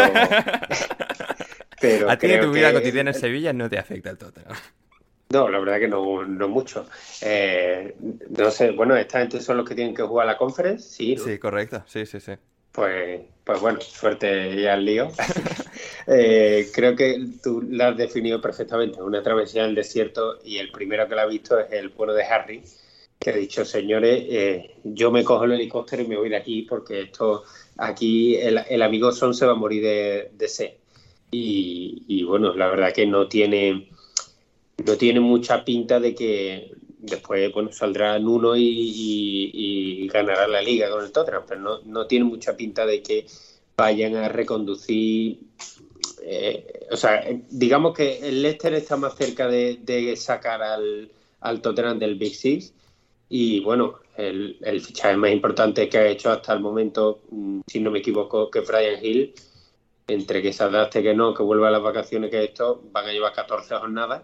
Y, y bueno, mm, veremos a ver qué es lo que pasa con Kane, que eso puede ser lo que de alguna forma le salve la temporada, aunque a mí si yo fuese el Tottenham, la verdad que no tendría demasiadas ilusiones para este año. El Tottenham, que todo parece indicar, va a enfrentarse en la siguiente ronda de la Conference League al ganador del Pasos Ferreira Larn. Bueno, al ganador seguro, pero todo parece indicar que será el Pasos Ferreira que ganó, que ganó, que, ganó en la ida, que ganó en la ida 4-0 y que parece que en la vuelta en Irlanda del Norte contra yo el quiero... Yo quiero decir que el fichaje más importante de Tottenham es el Cuti Romero, ¿no es verdad? Es verdad, es verdad. ah, bueno, es verdad. Cuti Romero, sí, sí, a ver, Gonzalo. ¿Este, este chaval argentino sabe defender o qué? Sí, por supuesto. Fichaje absolutamente top para mí. O sea, a ver, el, último argentino que ficharon fue un poco así asa, ¿eh? Ah. ¿eh? Bueno, pero yo de Foyt ya pensaba que bueno, no, iba a salir demasiado tiene bien. Tiene este demasiada cara de youtuber, las cosas como son. Sí, sí, sí. Eh, Cuti Romero todo lo contrario, tiene cara de asesino, eh, así que... Así, joder, los, los queremos así. Así, exacto. Que eso así. ¿eh? Así, totalmente. Habla, habla, habla para el orto también, así que eso también eh, sigue sumando puntos en ese sentido, pero hablando un poco en serio, es un fichaje absolutamente top para mí, para el Tottenham. Es un fichaje que tenía que hacer ahora, tenía la oportunidad de hacerlo y lo aprovechó. Muy buen movimiento de, de Paratici en este sentido y que mejora una saga que está bastante huérfana de nivel desde que se rompió esa dupla Bertongen-Alderweireld y de que ambos dos bajaron un poco el nivel. también Toby ya se fue del club y bueno, te quedaban Eric Dier y Davinson que por lo que sea no, no te ofrecen las mejores de las seguridades atrás. Cuti Romero creo que representa todo lo contrario a lo que estos dos futbolistas eh, representan, valga la redundancia, porque es un jugador muy sólido a nivel defensivo, capaz de defender muy bien en campo abierto, bueno en salida de balón y sobre todo es un líder también. Por algo se hablaban mucho de vuestros rumores también que hay que tomar con pinzas de que Messi lo había pedido para el Barcelona, que esto, que lo otro. se ha ido porque no ha llegado el cuti, Gonzalo.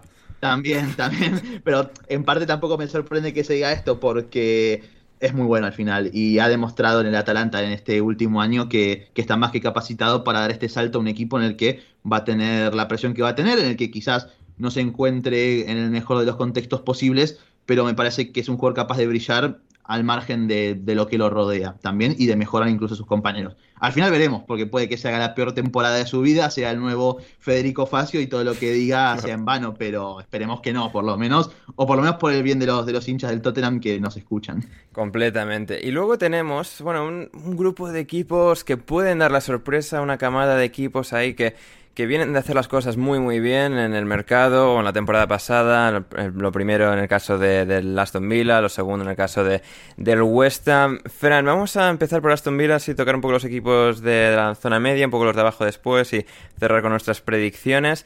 El Aston Villa se ha movido extraordinariamente bien. Han perdido a su gran estrella y tienen mejor equipo esta temporada que la pasada. Han fichado a Leon Bailey, han fichado a Emi Buendía y han fichado a Danny Ings para, para ese ataque que tiene pinta de fuegos artificiales este año.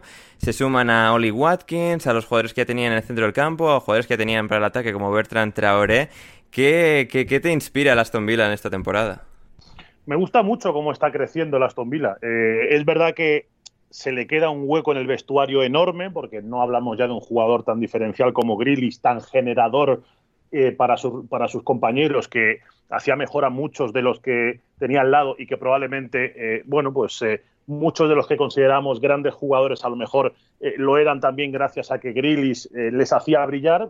Veremos hasta qué punto eso ocurre este año, pero aún así creo que en el mercado esos 100 millones de libras los han gastado fantásticamente. Si Danning se mantiene sano, es un 9 que para mí tiene talento de Big Six, tiene eh, hechuras, digamos, de delantero que tendría que estar jugando Champions todos los años. Eh, Leon Bailey creo que es un jugador interesante, creo que es una apuesta quizá un poco más incógnita, menos hecha.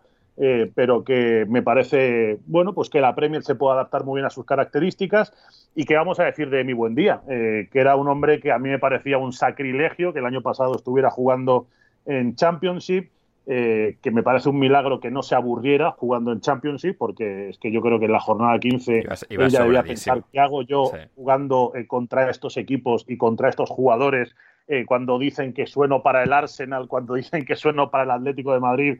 Entonces creo que es un fichaje eh, que me parecía clarísimo para salir este año de un equipo que piensa más en no descender que en otra cosa y subir un poquito eh, prestaciones. Y bueno, pues eh, mantiene a dos jugadores que a mí me parecieron clave el año pasado y que creo que deberían probablemente seguir siéndolo este año. Uno está en la portería, que es Emi Martínez, que ya de pleno derecho creo que está considerado y catalogado como un portero élite. Creo que eh, ya el año pasado para mí probablemente fue el mejor portero de la competición, pero es que este año con la Copa América que ha hecho eh, me parece que se ha revalorizado todavía más.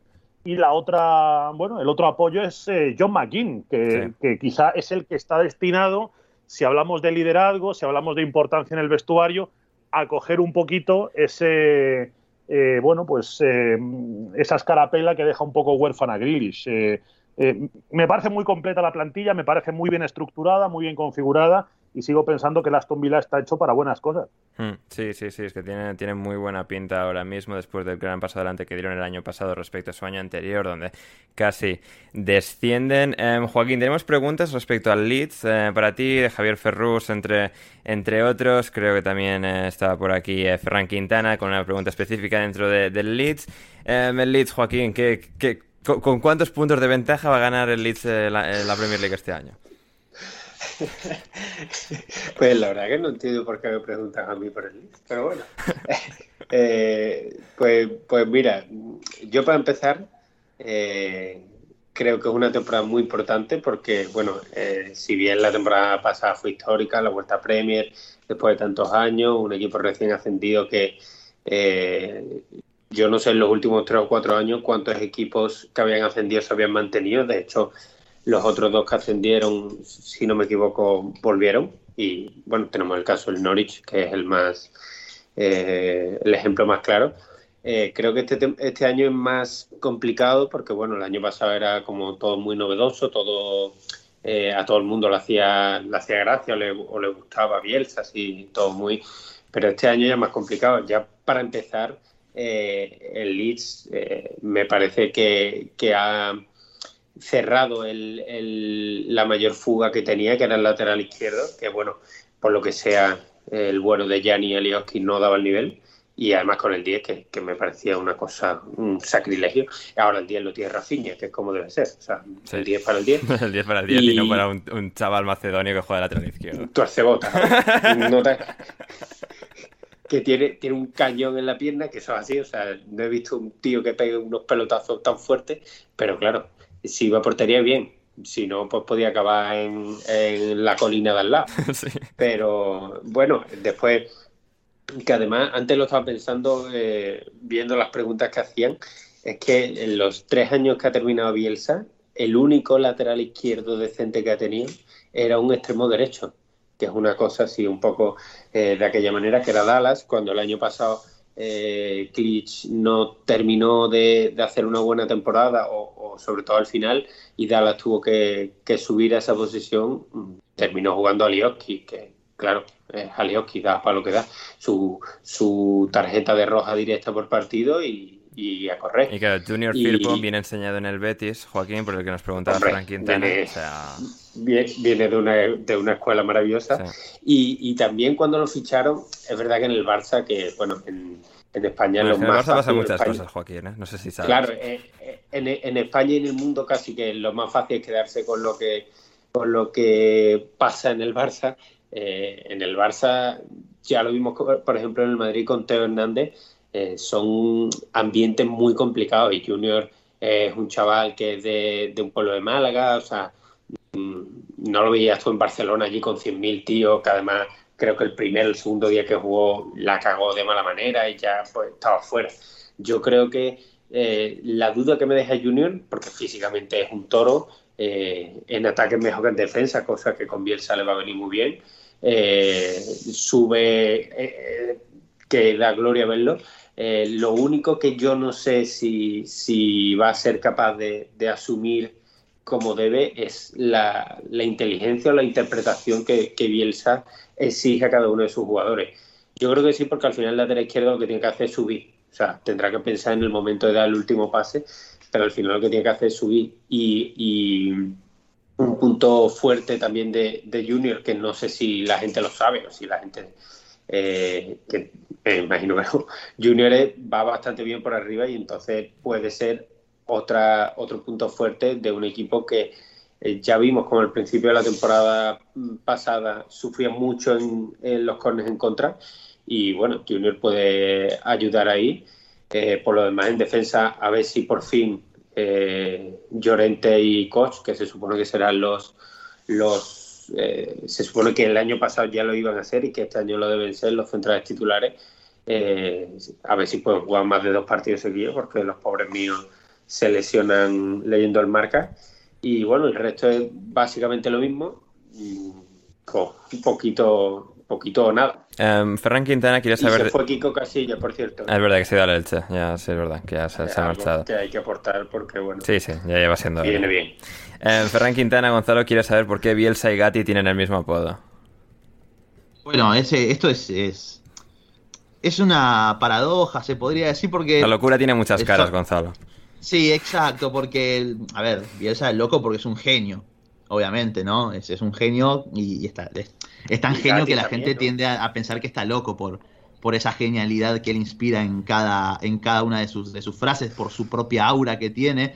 En cambio, bueno, del loco Gatti, eh, quizás por todo lo contrario podría decirse básicamente, basta solo con ver los, los recortes del chiringuito que hay dando vueltas para, para, darse cuenta por qué es el loco. Hmm. Para mal, evidentemente. Para mal. Y vamos con, con, los del descenso, los de abajo. El jueves, en el programa del jueves intersemanal de alineación indebida, llegaremos más en detalle al resto de los equipos. Pero bueno, y que nos hemos extendido mucho con la parte de arriba, quién va a ganar, quién va a entrar en Champions y demás. Cerraremos con nuestras predicciones. Pero por tocar brevemente la parte de abajo, tenemos tres recién ascendidos: el Norwich, el Watford y el Brentford. Um, Fran, ¿tú cómo, cómo ves eh, la zona de abajo? Tenemos al Southampton que está decepcionando bastante, se ha ido Ings, se ha ido Bertrand, puede que se vaya a World Prowse, no está la cosa muy clara ahí, el Newcastle un eterno equipo que no termina de cumplir con las expectativas de la plantilla que tiene, el Crystal Palace parecía candidato a darse una hostia bastante importante este año porque se le iba medio equipo, cambio de entrenador y demás, ha fichado buenos jugadores, no lo sé, eh, ¿tú cómo, cómo, ves el descenso ahora mismo en, en Premier? Eh, yo creo que te has dejado un equipo que para mí es claro candidato a descender este año, que es el Burnley. Es verdad, claro, el Burnley. Pues que, siempre, siempre, aguantan ahí como las cucarachas y ya es como mi cerebro ya los ignoras, es verdad, pero... Pero ¿sabes qué pasa? Yo hago, eh, eh, con ellos me sale hacer un paralelismo un poco, me sale casi automático en la mente, un paralelismo con lo que pasaba en España con el Eibar, sí. que era un equipo del que también se decía, bueno, equipo modesto, equipo aguerrido, siempre aguantan, siempre se las arreglan para terminar sobreviviendo hasta que un año no sobrevivieron. Y yo creo que lleva jugando con fuego el Burnley mucho tiempo, llevan cerrándole el grifo a Sondike de los fichajes eh, mucho tiempo. Eh, los mercados del Burnley suelen ser bastante discretitos, es una plantilla eh, muy cortita en la que como cojan un catarro dos, tres jugadores clave, lo pasa muy mal porque en el banquillo hay muy poquita rotación y yo creo que es uno de los grandes candidatos a, si no esta temporada que viene, eh, pegarse la torta e irse a Championship, porque, bueno, ya digo, más allá de Ashley Westwood, por ejemplo, más allá de Tarkovsky, más allá de lo que puede hacer Pope en la portería, es que de verdad lo veo un equipo muy justito de talento. muy predecible, mm, no lo sé. quizá si alguno de los tres que ha subido eh, y pienso a lo mejor en un Brentford con la magia esta que seguro que nos ofrecen de, eh, el Big Data y todo este equipo, ¿no? Un poco así como modernizado que ha subido a la Premier con, un, con una propuesta muy atractiva. O el propio Watford, que suele ser un equipo que gasta bastante dinero. Eh, el Norwich lo veo menos, pero como Watford o Brentford estén un poquito entonados, yo uno de los principales equipos que bajo de, de ese globo de conjuntos que va a sufrir a una de esas tres posiciones de abajo es el Burnley. ¿Tú, Gonzalo, cómo ves el descenso así a grandes rasgos antes de nuestras predicciones? Me duele lo del Burnley porque les tengo mucho aprecio. Es un equipo que, que, a mí increíblemente me divierte muchísimo. La verdad no me gustaría que, que bajen, me divierte muchísimo ver partidos del Burnley eh, por el ritmo que le imponen a los partidos por lo general.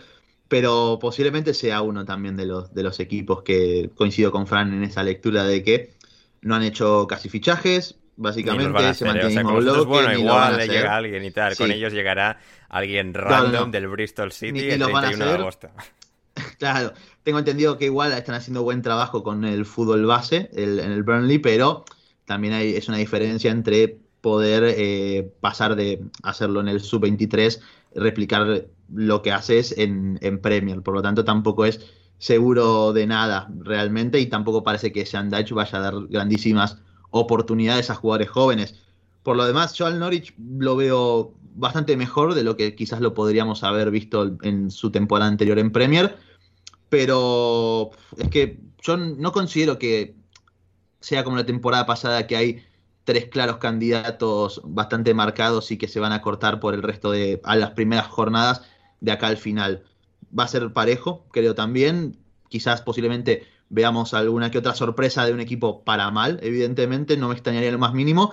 Y a mí, lo del Crystal Palace, por ejemplo, me gusta mucho el mercado que están haciendo con los jugadores que han traído, los perfiles que han buscado, el cambio de estilo completamente radical de Roy Hodgson a, Patrick Vieira, pero a su vez no llega al nivel del Fulham, porque el Fulham, recordemos también, cuando fichó a 15 jugadores, todos empaquetados uno atrás del otro, fue sobre el cierre de mercado, esta vez es distinto, hay una planificación un poco más importante, pero a su vez, tanto cambio de equipo de un, de un año para el otro, cambio de estilo completamente radical, a un entrenador como Patrick Vieira que apuntaba muy alto y tampoco le terminó de ir demasiado bien en cada destino al que fue, me genera un poquito de dudas y un poco de miedo a la vez, porque es un equipo que, al que le tengo también expectativas, pero que también quizás todo esto los, haya, los, los haga eh, o nos haga encontrarlos en luchando abajo quizás, como puede que no. Hmm. Pero esta clase de equipos uno nunca sabe tampoco. Muy bien, pues vamos a hacer nuestras predicciones del descenso primero y luego terminamos con los siete primeros. A ver, Joaquín, ¿quiénes son tus tres equipos que crees que se van para Championship al final de esta Premier League? Pues mira, yo te digo, el Norwich seguro. De hecho, no sé ni por qué juega. Te vas directamente y ya está. Eso, funciona en la vida, ascensor para arriba y para abajo. Claro. Lleva cuatro o cinco años, ¿no? Y bajando. Sí. Eh, el Norwich, eh, yo diría el Barley, porque lo que habéis comentado, ya un año tiene que caer. Y me da miedo, es verdad que a mí me pasa como Gonzalo, el Palace es que te puede salir bien o te puede salir fatal, te puede salir un De Boer, y, y me da miedo, me da miedito el Brighton. Miedito del Brighton. Luego tenemos una pregunta también del Brighton que llegaremos antes de predecir los últimos, los, los de arriba. Entonces, eh, Joaquín, tú dices Norwich, Crystal Palace y Brighton. No, No. Norwich, Brighton y Barley. Ah, eh, eh, no, eh, o sea, Norwich, Brighton y Burnley. Yes. Bueno, bueno, bien, bien, bien, bien, bien. La predicción de Joaquín. Eh, que aquí hemos venido a jugar. Gonzalo, tus tres. Eh, el primero que voy a decir es el Watford, porque creo que la gran mayoría de refuerzos que han realizado han sido básicamente jugadores que han regresado de sesión, si mal no tengo entendido. Y ya de por sí había hablado con, nuestro amigo Adri de Kick and Run sobre el Watford hace unos meses. Me había contado que una de las falencias de este equipo es cierta evidente falta de calidad. Por lo tanto, como no termina de hacer quizás algún que otro fichaje que pueda cambiar un poco o levantar un poquito la vara, más allá del que han hecho en estos últimos días, que es el de Yuray Kuchka, eh, yo los veo abajo, así que voy a nombrar al Watford, al Soton, por el, la- la- el talento que se les ha ido, se le han ido los goles básicamente con Danny Ings, han perdido a Bertrand, eh, si bien han, han fichado a Libramento que apunta muy bien, el carrilero ex del Chelsea, al final se me, van a- se me están quedando cortos como tampoco parece que vayan a fichar demasiado, así que yo diría seguramente Watford, Soton, y el último, ah, quiero hacer una apuesta, a ver, A ver. Ojo, eh. Y- y- Eh, y creo que se lo vas a decir. Creo que se lo vas a decir, eh. No, ¿qué pensás que iba a decir? ¿Que iba a decir Leeds? No, por Wolverhampton ejemplo? Wanderers. Ah, no, no porque No. A, a- so- Soldado Bruno Laje me considero, porque, a- porque todo el mundo está siendo muy hater con él, así que voy a ir con el Newcastle, mira lo que El te. Newcastle, mira, Newcastle, la, la apuesta del Newcastle. Tú, Fran, tus tres que se van. Yo creo que el Norwich va a caer. Creo, lamentablemente, que va a pagar la novatada el Brentford de su primera campaña en la Premier, aunque es un proyecto que, aunque probablemente baje, Eh, he leído ya varias declaraciones de, la gente de la zona noble del Brentford diciendo que, bueno, cuentan con que este año sea una experiencia, cuentan con que este año eh, probablemente sea unida y vuelta a Championship, pero que a cinco años vista eh, la idea es volver y cuando vuelvan ya hacer un poco lo que ha hecho el Leeds United en este retorno, volver para estar en zona tranquila y para ser un equipo ya asentado. Entonces, de cara al medio largo plazo, creo que es un proyecto a seguir, me gusta mucho cómo lo están haciendo, pero yo creo que este año yo veo la plantilla y creo que se les va a hacer larga la Premier. Y el tercero probablemente tenga que meter al tenga que meter al Burnley, porque mm. ya digo que creo que es un equipo que año a año está jugando con fuego. De hecho, si no recuerdo mal, la temporada pasada termina como el primero justo por encima de los que descienden, decimos séptimo, eh, con lo cual, bueno, pues eh, apuesto que será este año cuando caigan a Championship y apuesto a que si caen no lo van a tener fácil para volver. ¿eh?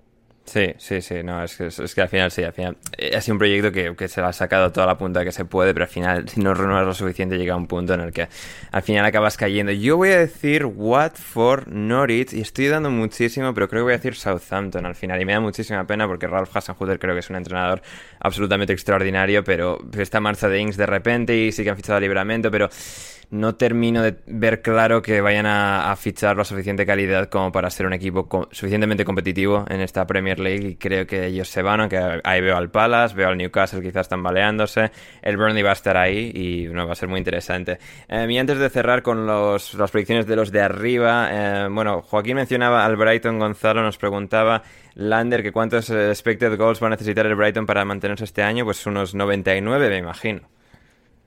Porque delantero nuevo sigue sin llegar. Sí, sigue sin llegar y no sé, yo rumores al respecto tampoco he escuchado demasiados, así que unos 120 expected goals van a necesitar por lo menos para meter 50 goles. Sí, efectivamente, sí, sí. Ander, eh, Yo solo, solo rezo porque si fichan un delantero, sea Origi sea Origi. Uh, pues eso sería divertido, sería, sería muy divertido. Eso. Eh, muy bien, y vamos a ir con nuestras predicciones de los siete primeros, de los siete puestos europeos, que técnicamente son solo los cinco primeros, pero bueno, asumiendo que las copas las ganen uno de los... Los ganen, el sí, el City va a ganar la Carabao, eso ya lo sabemos, y luego la FA pues quedará para el Chelsea o algo así. Así que eh, los siete primeros, Joaquín, a ver, tus siete primeros del séptimo al primero. Del séptimo al primero. Pues mira, te voy a decir el séptimo es Leeds. Bien. Con dos cojones. Ahí estamos. y, me parece, me parece relativamente eh, calmado por tu parte. ¿eh? O sea, podría, podrías incluso lanzarte más a la piscina. Pero bien, séptimo me parece. Eh, porque, porque de momento hemos fichado mucho. Claro, eso es lo fichaje. Si, llegas a un fichaje, entonces ya sí, pero bien, bien, bien. Oh, Messi creo que estaba preguntando, pero bueno, para suplente. El sexto te voy a decir Leicester. El, el, quinto, te voy a decir, el Arsenal. Venga, vamos a confiar en el Arsenal. El cuarto, el Liverpool. Bien. Tercero, el United. Bien. Y ahí tengo dudas, ¿eh? No sé en quién confiar. Venga, vamos a confiar en el Chelsea. Chelsea primero, City segundo. Bien, bien. Eh, City primero, Chelsea segundo. Me acaba de arruinar, eh, Joaquín me acaba de arruinar, nos acaba de arruinar la sí, vida, sí, sí, hermano. Sí, sí, sí, uh, Chelsea segundo, City primero, dice Joaquín. Tú... No, no, al revés, al revés. No, Chelsea primero, City segundo. Eso, City segundo, Chelsea primero, con United, Liverpool. Vale, perfecto. Uh, Gonzalo, séptimo al primero. Eh, séptimo lo voy a poner al... Al Aston Villa. Aston Villa. Séptimo. -huh. Séptimo. Sexto, eh, estoy pensando, porque después me quedan cuatro primeros y Leicester. No, mira, Arsenal séptimo, Arsenal séptimo, sexto Aston Villa. Vale. Arsenal séptimo. Bien. Arsenal séptimo, sexto Aston Villa. Quinto, eh, el United. Voy a poner. No, quinto el Liverpool. Mira. Quinto el Liverpool. Ojo. Quinto el Liverpool. Eh, cuarto el, el United. Ajá. Tercero el Leicester. Bien. Segundo el Chelsea, primero el City. Oh, increíble, increíble, madre mía, Gonzalo se la juega. Frank Guillén, del séptimo al primero, ¿tú cómo lo ves? Según avanzaba Gonzalo, estaba temiendo porque es que eh, estaba calcando lo mío. Al final ha habido algún cambio, creo. Yo tenía que, te puse cámaras, Fran. Te puse cámaras Séptimo Arsenal, sexto Aston Villa, quinto Liverpool porque creo que el Leicester se mete cuarto y luego tercero United, segundo Chelsea, primero City. Madre mía, un poco original. No, no, a ver, a ver Joaquín, aquí, aquí, aquí hemos venido a acertar, aquí hemos venido a acertar. Así que eh, yo, yo voy un poco por lo mismo, creo que Aston Villa séptimo, Arsenal sexto, pero tengo bastantes dudas con esto, pero voy a decir Aston Villa séptimo, Arsenal sexto. Quinto... Te digo una cosa, yo he estado a punto de dejar el séptimo desierto. Ya, sí, sí, sí, sí, sí, o sea... Porque es que entre Tottenham, entre Tottenham y Arsenal es que no hacen Arsenal. uno bueno, es que... Vamos, eh, me ha faltado poco para meter a Benítez, no te digo Hostia, más. es verdad, el Everton de Benítez. Bueno, esto lo comentaremos en el programa de- del jueves, porque es verdad, nos hemos dejado... Yo lo puse porque no nombré- iba a nombrar a Everton, pero perdí un 4-0 contra el United en amistoso, así que eso ya me, me genera ¿Y dudas. nadie confía en Don David Moyes? Eh, hombre, creo que ya ha tenido su buen año como para meterse otra vez ahí arriba. No han cambiado mucho, no sé, no termino yo de ver eso. Quinto, quinto voy a decir, venga, vamos, venga, vamos, fiesta para el Leicester, quinto el Liverpool, cuarto el Leicester, tercero el United, segundo el City y campeón de la Premier League el Chelsea también. Así que esas son... Nos van a arruinar, nos van a arruinar esta gente, nos van a, nos a Increíble. Gonzalo Carol, dos puntos. No creo en las supersticiones. También Gonzalo Carol. Eh, el contragafe es real. arruinar. No, no, no creo en las supresiones, pero sí creo en, en tu poder, Ander, de, de mufar. Gonzalo, la mufa no existe, ¿eh? no, no es por nada, ni siquiera en mis grandes poderes. Eh, bien, nos decían par más de preguntas antes ya de marcharnos sobre eh, quiénes pueden ser las revelaciones y, em, y, de, bueno, y decepciones de jugadores y de em, equipos. Nos preguntaba también Brandon Ramírez de Barán, White, Conate, Romero y Cundé, si termina llegando este último. ¿Cuál será el de mejor nivel y cuál será el de peor rendimiento? Gonzalo, ¿tú tienes uno y uno? Eh, mira, voy a decir, el de. mm, El de peor rendimiento, voy a poner con AT por una cuestión de que quizás es el que viene más por lo bajo, tema de lesiones y demás. No sé si incluso con Van Dyke y Joe Gómez sanos iba a ser titular en primer lugar. Entonces voy a decir con AT. Y el de mayor nivel eh, eran, me dijiste, Koundé, Barán. Sí, ¿Quién más? eh, Konate, Romero, eh, o sea, Varane, White, Sí. Konate, Romero y Kunde. Y tú decías Romero el mejor. Voy a ir con eh, Romero el mejor, Bien. voy a decir. Voy a decir Romero el mejor, eh, vamos a ir con mi, con mi compatriota. Bien, ¿y, y el peor decías? El, el peor decía con AT. Konate, Konate, vale. El peor Konate. Muy bien. Ah, ah, y luego también teníamos de Jaime Suárez. eh, ¿Quién crees que será la, ma- mayor revelación de la temporada y la mayor decepción, mejor fichaje y peor fichaje? Eh, bueno, como los equipos más o menos he hemos hecho nuestras predicciones y más o menos ahí se, se intuye básicamente lo, lo que eh, podemos pensar. Cuanto a jugadores, bueno, a ver, re- revelación, decepción. A ver, creo que eh, lo de los fichajes es interesante. Yo veo ahí mi buen día, por ejemplo, como posiblemente el, el mejor fichaje. Grealish seguramente lo hará bien y todos los que han fichado, Lukaku y todos estos. Pero creo que quizás la mayor revelación barra mejor fichaje puede ser mi buen día. Eh, ¿Tú, Fran? Hablabais antes de Firpo, yo creo que puede funcionar muy bien con Bielsa. Sí. Eh, me gusta también a otro nivel eh, la llegada de Billy Gilmore al Norwich. Tengo verdad. ganas de verle en un equipo mm, donde tenga importancia y donde eh, pueda que jugar quiera muchos jugar al fútbol, ¿no? minutos. Sí, sí, sí, sí. Eh, y, por ejemplo, en el propio Norwich eh, habla muy bien de Rashica. Yo no lo tengo tan visto, pero eh, creo que son dos jugadores, Gilmore y Rashica, que si el Norwich se quiere quedar y no quiere ser la comparsa que fue la otra vez que subió a Premier, eh, deben ser jugadores importantes. Luego, bueno, hemos hablado de varios. Eh, Leon Bailey, aparte de, del propio Mi Buen Día. Yo creo que el fichaje de Areola, por ejemplo, eh, para ir sustituyendo a Fabianski Sí. en el West Ham es muy acertado. Hmm. Eh, bueno, en la clase media hay varios fichajes importantes. Hmm, Sí, sí, no, to- to- totalmente. Y Gonzalo, no sé, en cuanto a peor, algún, no sé, alguien que, que veas que, no sé, es que esto, al final, no veo a nadie que muy claramente vaya, no sé, ser una decepción. Ni... ¿Decepción pero como fichaje o jugar en general? Mm, Digamos un poco las dos cosas, yo creo.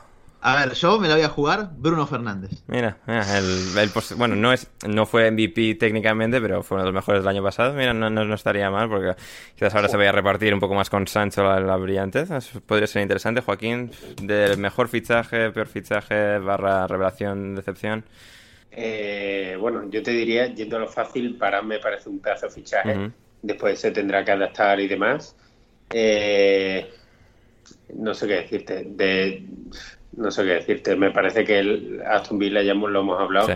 Soy muy de, de Leon Bailey y eh, el Tottenham no fichó un portero. Se me ha ido ahora mismo que no fichó. Eh, sí, Golini. Golini, lo cual está muy, un nombre muy bueno para un portero. Un portero, un portero que se llama Golini me parece espectacular. pero bueno, yo voy a ir con el Cuti, que, que antes Gonzalo lo ha valorado. Yo creo que ese es un muy buen fichaje. Y bueno, pues eh, obviamente y, todo lo que pueda venir al final, que yo creo que todavía queda por, por venir. Sí, sí, no todavía queda por venir. Quedan varias eh, semanas de, de, mercado en esta, esta Premier League, en este eh, bueno fútbol eh, europeo sobre todo. Y muy bien. Creo, chicos, que hay un fichaje que apunta clarísimamente a, a, torta de la temporada. A ver. la unión Rafa Benítez de Maray Gray. No sé, ya. O sea, yo creo que puede acabar con Demaray Gray en enero jugando en el Reservas los domingos a las 12 de la mañana contra el Barton Albion. Sí. No, la apuesta es sí. Demaray Gray en enero en el Swansea. sí, puede ser. Eso sí, el Swansea no ha bajado ya a League One. Eh, sí, ah, lo de Demaray Gray al Everton sí que ha sido una cosa un poquito extraña. No sé, ella con James, que ya, no sé, y todos los que tienen ahí. Bueno, eh, es que. Yo que al final. 2021, eh, confiar en Demaray Gray ya es fastidiado. Pero que encima lo haga un equipo que tiene a Benítez como entrenador, es que me parece palmatoria segura. Sí, sí, sí. Yo al final no lo pongo porque. Yo no lo nombré a Demaray Gray porque al final es un fichaje por, ya por un millón. De, por un millón, seguramente sea suplente para revolucionar las segundas partes. Y mira, por, por poner un fichaje de excepción para mí, que es un jugador que Channel Leverkusen quizás su primer año le costó un poquito más, es Leon Bailey. Para mí lo voy a poner como excepción este mm. primer año, por lo menos. Ah, pues, no me parece mal jugar en lo absoluto. ¿eh? y como mejor, como mejor fichaje, para mí el de Lukaku. bueno, sí, es que al final. Es Lo que exactamente necesitaba el Chelsea. Exactamente lo que necesitaba, fichar posiblemente ahora mismo el mejor delantero del mundo. la liga, ¿eh? Sí, sí, sí. Y, pero Gonzalo, en cambio, no cree que van a ganar la Premier, así que bueno, son cosas que, que No, porque yo dije, vamos a ganar la Champions nosotros. La Champions, otra, vez la Champions, sí. La Champions la vamos a ganar. Sí, la, la, liga la dejamos para tú eres, tú eres los, que puedan. que recojan migajas. Hmm. Eres de equipo de competición continental, eh, Gonzalo. Claro, exacto. O sea, River también hace lo mismo. River, la Liga Argentina, no, no importa demasiado, claro. O sea, son dos equipos coperos, ¿entendés? River ayer perdió contra Godoy Cruz en Mendoza después de cinco años, pero el miércoles va y juega contra Mineiro y bueno, vamos a ver qué pasa, por ejemplo. Madre mía, muy bien. Antes de, marcharnos, varios anuncios que habíamos prometido en, en el inicio, en la introducción del programa. Bueno, para empezar, lo facilito, Gonzalo, Fantasy. Este año va a haber Fantasy del podcast, ahora que somos un medio independiente. Em, fantasy en Vivenger. Sí, en Vivenger va a ser al final. Lo estamos debatiendo entre el Fantasy oficial de la Premier League, pero acá nuestros sus servidores preferimos Vivenger por una cuestión de que deja cambiar formación, podemos fijar distintos tipos de reglas también. Y, creo que es mucho más fácil para manejarse también por la app del, del móvil y demás. Así que Vamos a ir haciendo cobertura semanal probablemente en los podcasts, al final del podcast mencionando quién ganó la jornada, así rapidito y repasando cómo viene también la, tabla general. Así que en el, básicamente en, la descripción del podcast y también en el Twitter vamos a, en Twitter vamos a ir anunciando y dejando el enlace para que, para que se unan a la liga el fantasy indebido. Efectivamente. este podcast, alineación indebida. Efectivamente. Y los anuncios más fuertecitos. A ver, tenemos Patreon en esta temporada 2021-2022. Empezamos alineación indebida en, junio, terminamos en la media inglesa y a la semana siguiente estábamos en alineación indebida, cubrimos la Eurocopa, eh, tuvimos un pequeño descanso, volvimos antes de tiempo por, por Messi el otro día, podcast que si no habéis escuchado deberíais escuchar, que está em, en el feed, justo detrás de, este. Y Patreon, vamos a tener eh, diferentes niveles de suscripción Em, por ejemplo, si queréis pagar un euro, un euro para contribuir al programa y que esto se pueda seguir haciendo, porque bueno, al final, en algún punto esto nos va a tener que em, dar algo para, que podamos seguir llevándolo a cabo. Por un euro al mes os podéis, em, podéis suscribiros de manera premium y así ah, obtenéis acceso al server de Discord del programa que vamos a tener con toda la comunidad del podcast. Eso por un euro al mes. Por cinco euros al mes obtendréis el podcast intersemanal de los jueves, el podcast intersemanal de los jueves y un preguntas y respuestas mensual si os suscribís por 5 euros al mes en Patreon patreon.com barra alineación indebida. Em, por 10 tendréis todo eso más em, un, un, podcast mensual de Gonzalo y yo con invitados que vayan eh, yendo y viniendo de análisis de un equipo monográfico de 40 minutos, una hora, yendo muy al detalle de, un equipo, cómo vayan avanzando su, su, temporada, uno al mes, un análisis al mes de, un equipo con Gonzalo, yo y otro invitado. Em, y también tendréis en ese tier, de, en ese nivel de 10 euros al mes, una Watch Party al mes conmigo y otros de los invitados del podcast para ver todos juntos en, un, pues una, llamada de Discord em, un partido de la Premier League. Em, si os suscribís eh, por 10 euros al mes, tendréis eso también una vez al mes, una, una, Watch Party al mes de un, partido de la Premier League para ver todos juntitos en, comunidad.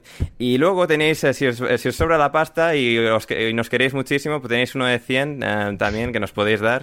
yo lo dejo si alguien quiere darnos mucho dinero, ahí, tenéis esa, esa opción por 100, em, que también trae un mogollón de ventajas, toda la información en patreon.com barra alineación indebida, así que podéis ir ahí, darnos mucho dinero, que nos gusta el dinero y bueno, de algo tendremos que comer eventualmente, así que eso es el, anuncio. Y todo es, todos los niveles, por supuesto, incluyen eh, el server de Discord, donde nos lo pasaremos muy muy bien en comunidad, que sí, Gonzalo.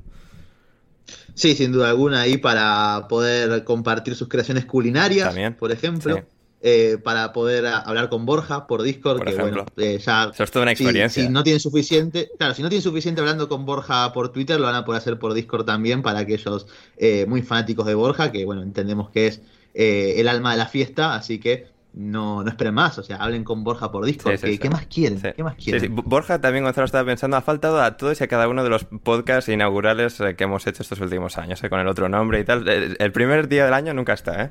Está bien, es para levantar el hype. Es el tren del hype, así sí, Sí, sí, totalmente, totalmente. Así que para seguir la Premier League en 2021-2022 y bueno, y además de todas las ventajas ya mencionas, seguramente hagamos más cosas durante la temporada, así que vais a querer estar eh, suscritos a, Patreon eh, a nivel que, podáis, os lo agradeceríamos muchísimo. Y lo que decía, para seguir la Premier League en esta temporada 2021-2022, suscribiros a The Zone y escuchad a Frank cada fin de semana eh, como el espectacular narrador de Premier League que es, y luego alineación y de vida en Patreon. Y ya tenéis más que suficiente para tirar toda la temporada y seguir la Premier League a, fondo. Muchísimas gracias, Fran, por pasarte hoy, por debutar, por estar en este primer podcast de la temporada. Un placer, chicos. Aquí estoy para lo que necesitéis y un abrazo grande a todos. Ah, fantástico, Fran, encantados. Muchísimas gracias, Joaquín, por estar aquí nuevamente. Muchas gracias a ti, Ander. Eh, la verdad que el fin de semana está hecho. El fin eh, durante el sábado y domingo escuchan como Fran se los cuenta de manera espectacular y después el lunes venimos nosotros a decir nuestras tonterías y, de vez en cuando a analizar. Mm, así es, así es. Y Gonzalo, finalmente, muchas gracias. Muchas gracias a ustedes, chicos. Yo lamentablemente no lo puedo escuchar a Fran de esta parte del mundo. Tengo que conformarme con, con gente como el Bambino Pons, que, se pone a cantar en, los goles, lamentablemente. Pero, pero bueno, ojalá tener la oportunidad de escucharlo a Fran. Eh, en mi caso, obviamente, problemas del, tercer mundo no se puede por ahora. Pero bueno, al margen de eso, muchas gracias a, todos los que se quedan hasta esta parte, hasta el final del podcast. No se olviden, por favor, de darle retweet, sobre todo al tweet de Ander anunciando cada nuevo podcast, que es lo que más nos ayuda a crecer, recomendarlo a sus amigos, a alguien que se ande queriendo meter en el mundo de la Premier League, que bueno, acá si ustedes se lo pasan bien, solamente sus amigos también. Muchas gracias. Y a los enemigos también, Gonzalo. Sí, si no les gusta, a un enemigo también lo pueden recomendar, o sea, no, no pasa nada. Está bien, está bien, así, así es. Por mi parte, muy poco más. Yo soy Ander Iturralde. Este ha sido el primer episodio de la temporada 2021-2022 de Alineación Indebida. Suscribíos al podcast, incluso si no queréis eh, pagar, os lo agradeceremos muchísimo teneros al otro lado en Alineación Indebida. Convertíos en suscriptores premium en Patreon si queréis más de nosotros y queréis que podamos seguir haciendo este podcast. Y venid así a Discord con todos nosotros. Esto no ha hecho más que empezar. Nos reencontraremos el jueves con nuestro primer podcast de pago en Patreon, con más previa de la Premier League, Championship y muchas más cosas. Y después el próximo lunes con el resumen y el análisis de la primera jornada de la temporada. Hasta entonces, pasadlo bien.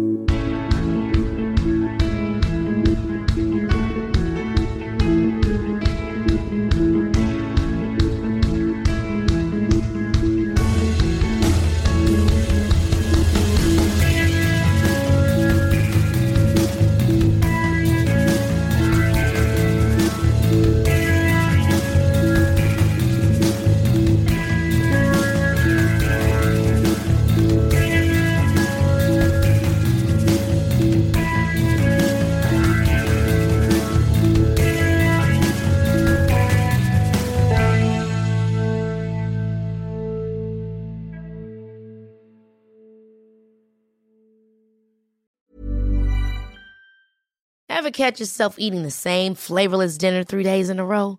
Dreaming of something better? Well, HelloFresh is your guilt-free dream come true, baby. It's me, Kiki Palmer. Let's wake up those taste buds with hot, juicy pecan-crusted chicken or garlic butter shrimp scampi. Mm. Hello Fresh. Stop dreaming of all the delicious possibilities and dig in at HelloFresh.com. Let's get this dinner party started. Planning for your next trip? Elevate your travel style with Quince. Quince has all the jet setting essentials you'll want for your next getaway, like European linen, premium luggage options, buttery soft Italian leather bags, and so much more. And is all priced at 50 to 80% less than similar brands. Plus, Quince only works with factories that use safe and ethical manufacturing practices. Pack your bags with high-quality essentials you'll be wearing for vacations to come with Quince. Go to quince.com/pack for free shipping and 365-day returns. When you make decisions for your company, you look for the no-brainers. If you have a lot of mailing to do, stamps.com is the ultimate no-brainer. Use the stamps.com mobile app to mail everything you need to keep your business running with up to 89% off USPS and UPS. Make the same no-brainer decision as over 1 million other businesses with stamps.com. Use code program for a special offer. That's stamps.com, code program.